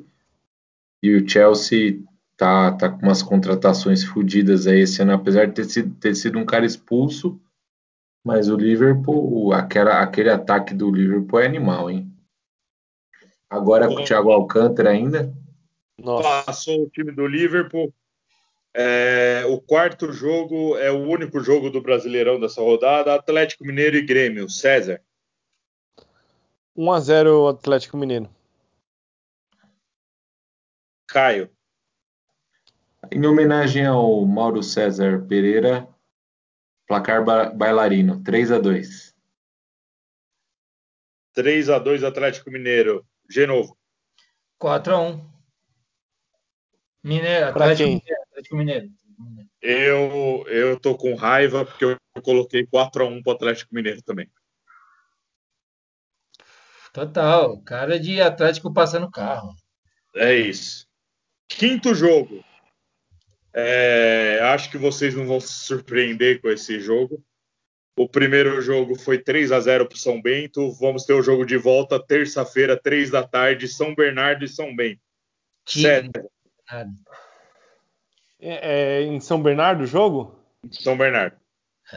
Clássico local, né? Meu, meu time de coração, de, de minha cidadania original, que é São Bernardense, versus meu time atual, que é o São Bento. Vai ser 2 a 0 São Bento. Com muito São orgulho. Ai, Você Eu meteu acho- 2x0 pro São Bento, boy? Sim. Tá. Eu acho que você tá, gra- você tá marcando os resultados aí, né, Fon? Porque tô marcando todos. eu. Não, então tá bom. Eu acho que vai ser um a um. 1 a 1 Genovo. Esse é o único que eu vou ficar ofendido se eu errar. 3x1 São Bernardo. Eu te... Nossa, que raiva. É porque, porque eu O Fão, o Fão preencheu tudo antes e ele não conseguiu fazer um palpite original. Mas sabe qual foi o erro do Pão? Ele manteve a mesma ordem sempre, cara. É, eu, Manteve a ordem. eu coloquei São Bernardo 3 a 1 com requintes de crueldade, sabe? O, o gol do São Bento, o São Bernardo ganha 3 a 0 e o São Bento faz um gol. Foi... Nossa, que raiva, cara. Gol de VAR sozinho- ainda. Gol de VAR ainda, né, Fão? Eu só tô sozinho no Liverpool e Arsenal, que todo mundo foi 2 a 0 eu fui 2 a 2 Ó, eu só tenho um protesto a fazer aí das escolhas que eu achei muito, muito boas, as, as cinco escolhas. Agora, deixar de fora Flamengo e Palmeiras é foda, hein? É, Ah, eu, só- eu, Caio, eu só deixei com certeza vai acontecer, né? Eu, Uau, eu, é. só deixei, eu só deixei esse jogo de fora por não saber se ia acontecer ou não. Aí eu, Meu palpite é WO nesse jogo. eu quis ir nos, nos jogos que vão acontecer. boa, boa, Mas- boa. Os palpites Mas estão não- todos, estão todos computados. Semana que vem a gente, a gente mostra quem é quem no bilhar e dominó. Do Dominó. Exatamente, Racionais MCs. Então, rapaziada, meus amigos, grandes amigos, estamos aqui. Foi um prazer inenarrável esta aventura, que foi de fato uma aventura, né? A gente está se aventurando em num terreno que a gente não conhece, né? Foi muito legal mesmo, agradeço muito. Mas antes de fechar a conta, chamar o garçom, pedir para que o Fabiano, ou cada um tem o seu Fabiano, né? Em cada bar dessa vida. Considerações finais, César. Bom, primeiro eu queria dizer que gostei muito do, de- desse programa. Espero que a gente continue fazendo isso várias vezes e que, enfim, seja desse, nesse nível de alegria e de opinião, né, que é o nosso objetivo, como anunciado pelo nosso produtor, redator, enfim. Um, obrigado especial para você, de novo, que, que fez a nossa pauta, etc. E, a- e aos ao Caio Blog 06 e ao Fonzinho, o arroba Fonzinho, que abrilhantou com o seu boletim, assim como o Caio. Bom, o que eu quero dizer para fechar esse bloco é o seguinte: é, muito se diz sobre dormir com plantas no quarto. Né? É um mito se faz bem ou se faz mal. e eu quero dizer para você que não tem problema você dormir com uma planta no quarto. Ah, mas ela consome gás carbônico e oxigênio à noite porque ela não faz a fotossíntese. Você dormir com uma pessoa do lado, ela consome muito mais oxigênio do que uma planta. Então, fique tranquilo com relação a isso. O único problema é se você for alérgico, porque à noite as plantas soltam um repelente é, de mosquitos que alguém pode ser alérgico e dá a sensação de falta de ar, mas ela é, se você não for alérgico, ela não vai te causar nada. Então, fica aí a minha dica, quebra esse mito, porque planta é bom. Assim, se fosse assim, os índios, os índios morreriam na floresta, não é verdade? Um grande abraço, até a próxima. Fiquem com Jeová. Muito bom, César, muito bom. Para- Imagina quem dorme com gado. Já pensou É, como é que é? é. Porque falam que a emissão de gás carbônico de gado é pior ainda. Vamos lá, Fão, qual que é o seu destaque final? Vamos lá, eu, eu queria falar para vocês que, velho, eu estou extremamente feliz com isso que a gente fez hoje. Eu me pre- preparei e, e- e me diverti demais com isso, cara. Tipo, atendeu todas as minhas expectativas sobre isso. Estou feliz, tô, tô em- entusiasmado com isso, quero continuar com isso e a gente vai continuar. E eu queria deixar uma, um pensamento para vocês refletirem aí. É, você sabia que no, no sistema solar, de todos os planetas, o único planeta do sistema solar que É. não tem um nome de Deus é a Terra. Todos os outros são nomes de Deus. No mundo que a gente vive, que a religião causa guerras, cara, eu queria deixar esse pensamento para vocês. Um grande abraço. Segue o jogo. Eu achei genial, porque inclusive eu disse que o nosso campeonato brasileiro, lá no começo, está nas mãos de meu Deus, né? E justamente o único lugar onde não não é agraciado, né? Pela graça, pela, pelo nome de Deus. Muito bom mesmo. Acho que as pessoas têm que pensar nisso. Quem ouvir esse programa tem que pensar nisso e dormir com esse barulho. Caião, a sua é a da vez. Vai lá, mande ver. Meu, eu queria agradecer a todos vocês aí. Eu achei o programa demais. É, a gente é amigo muito tempo, mas esse projeto aqui foi muito tá sendo muito bacana, que nem o Fon falou, superou todas as expectativas, mesmo no ano tão difícil. E uma coisa que eu queria falar que nesse ano de 2020, assim, que eu, outro dia liguei a televisão, Desculpa. outro dia liguei a televisão e coloquei na, na Globo e tava passando web. Aí eu coloquei no SBT e tava passando futebol. Quer dizer, não tá fácil esse ano, né, gente? Muito Muito bom, velho. De bom. boa cabeça, certo? Pô, a gente bota na Globo. A gente que é lá dos anos 80, né? Assistir futebol no SBT e Hebe na Globo é surreal, né? Tá tudo de cabeça pro ar, mesmo. Total, 2020. faz todo sentido. E eu quero, eu, o meu, eu fico até bobo agora, porque eu queria dizer para vocês a respeito dos camaleões. A gente tem na nossa cultura, no nosso imaginário, que o camaleão muda de cor para se camuflar, mas isso não é bem verdade. Estudos recentes sugerem que outros fatores, como iluminação, temperatura, mas agora vem os principais, que são comunicação e o humor, são os verdadeiros é, fatores que fazem ele, eles mudarem de cor. Eles mudam de cor não é para se preservar de presas, de predadores, mas para simplesmente ficarem quietinhos e tranquilos. Pensem nisso, meus camaradas que estão aqui ouvindo o nosso podcast. É isso aí, cara. Foi um prazerzaço estar com vocês. Foi ótimo, genial. Muito obrigado a todos. Até a próxima e tchim, tchim. Valeu, rapaziada. Sobe som, vinheta, encerramento. Valeu. Oi.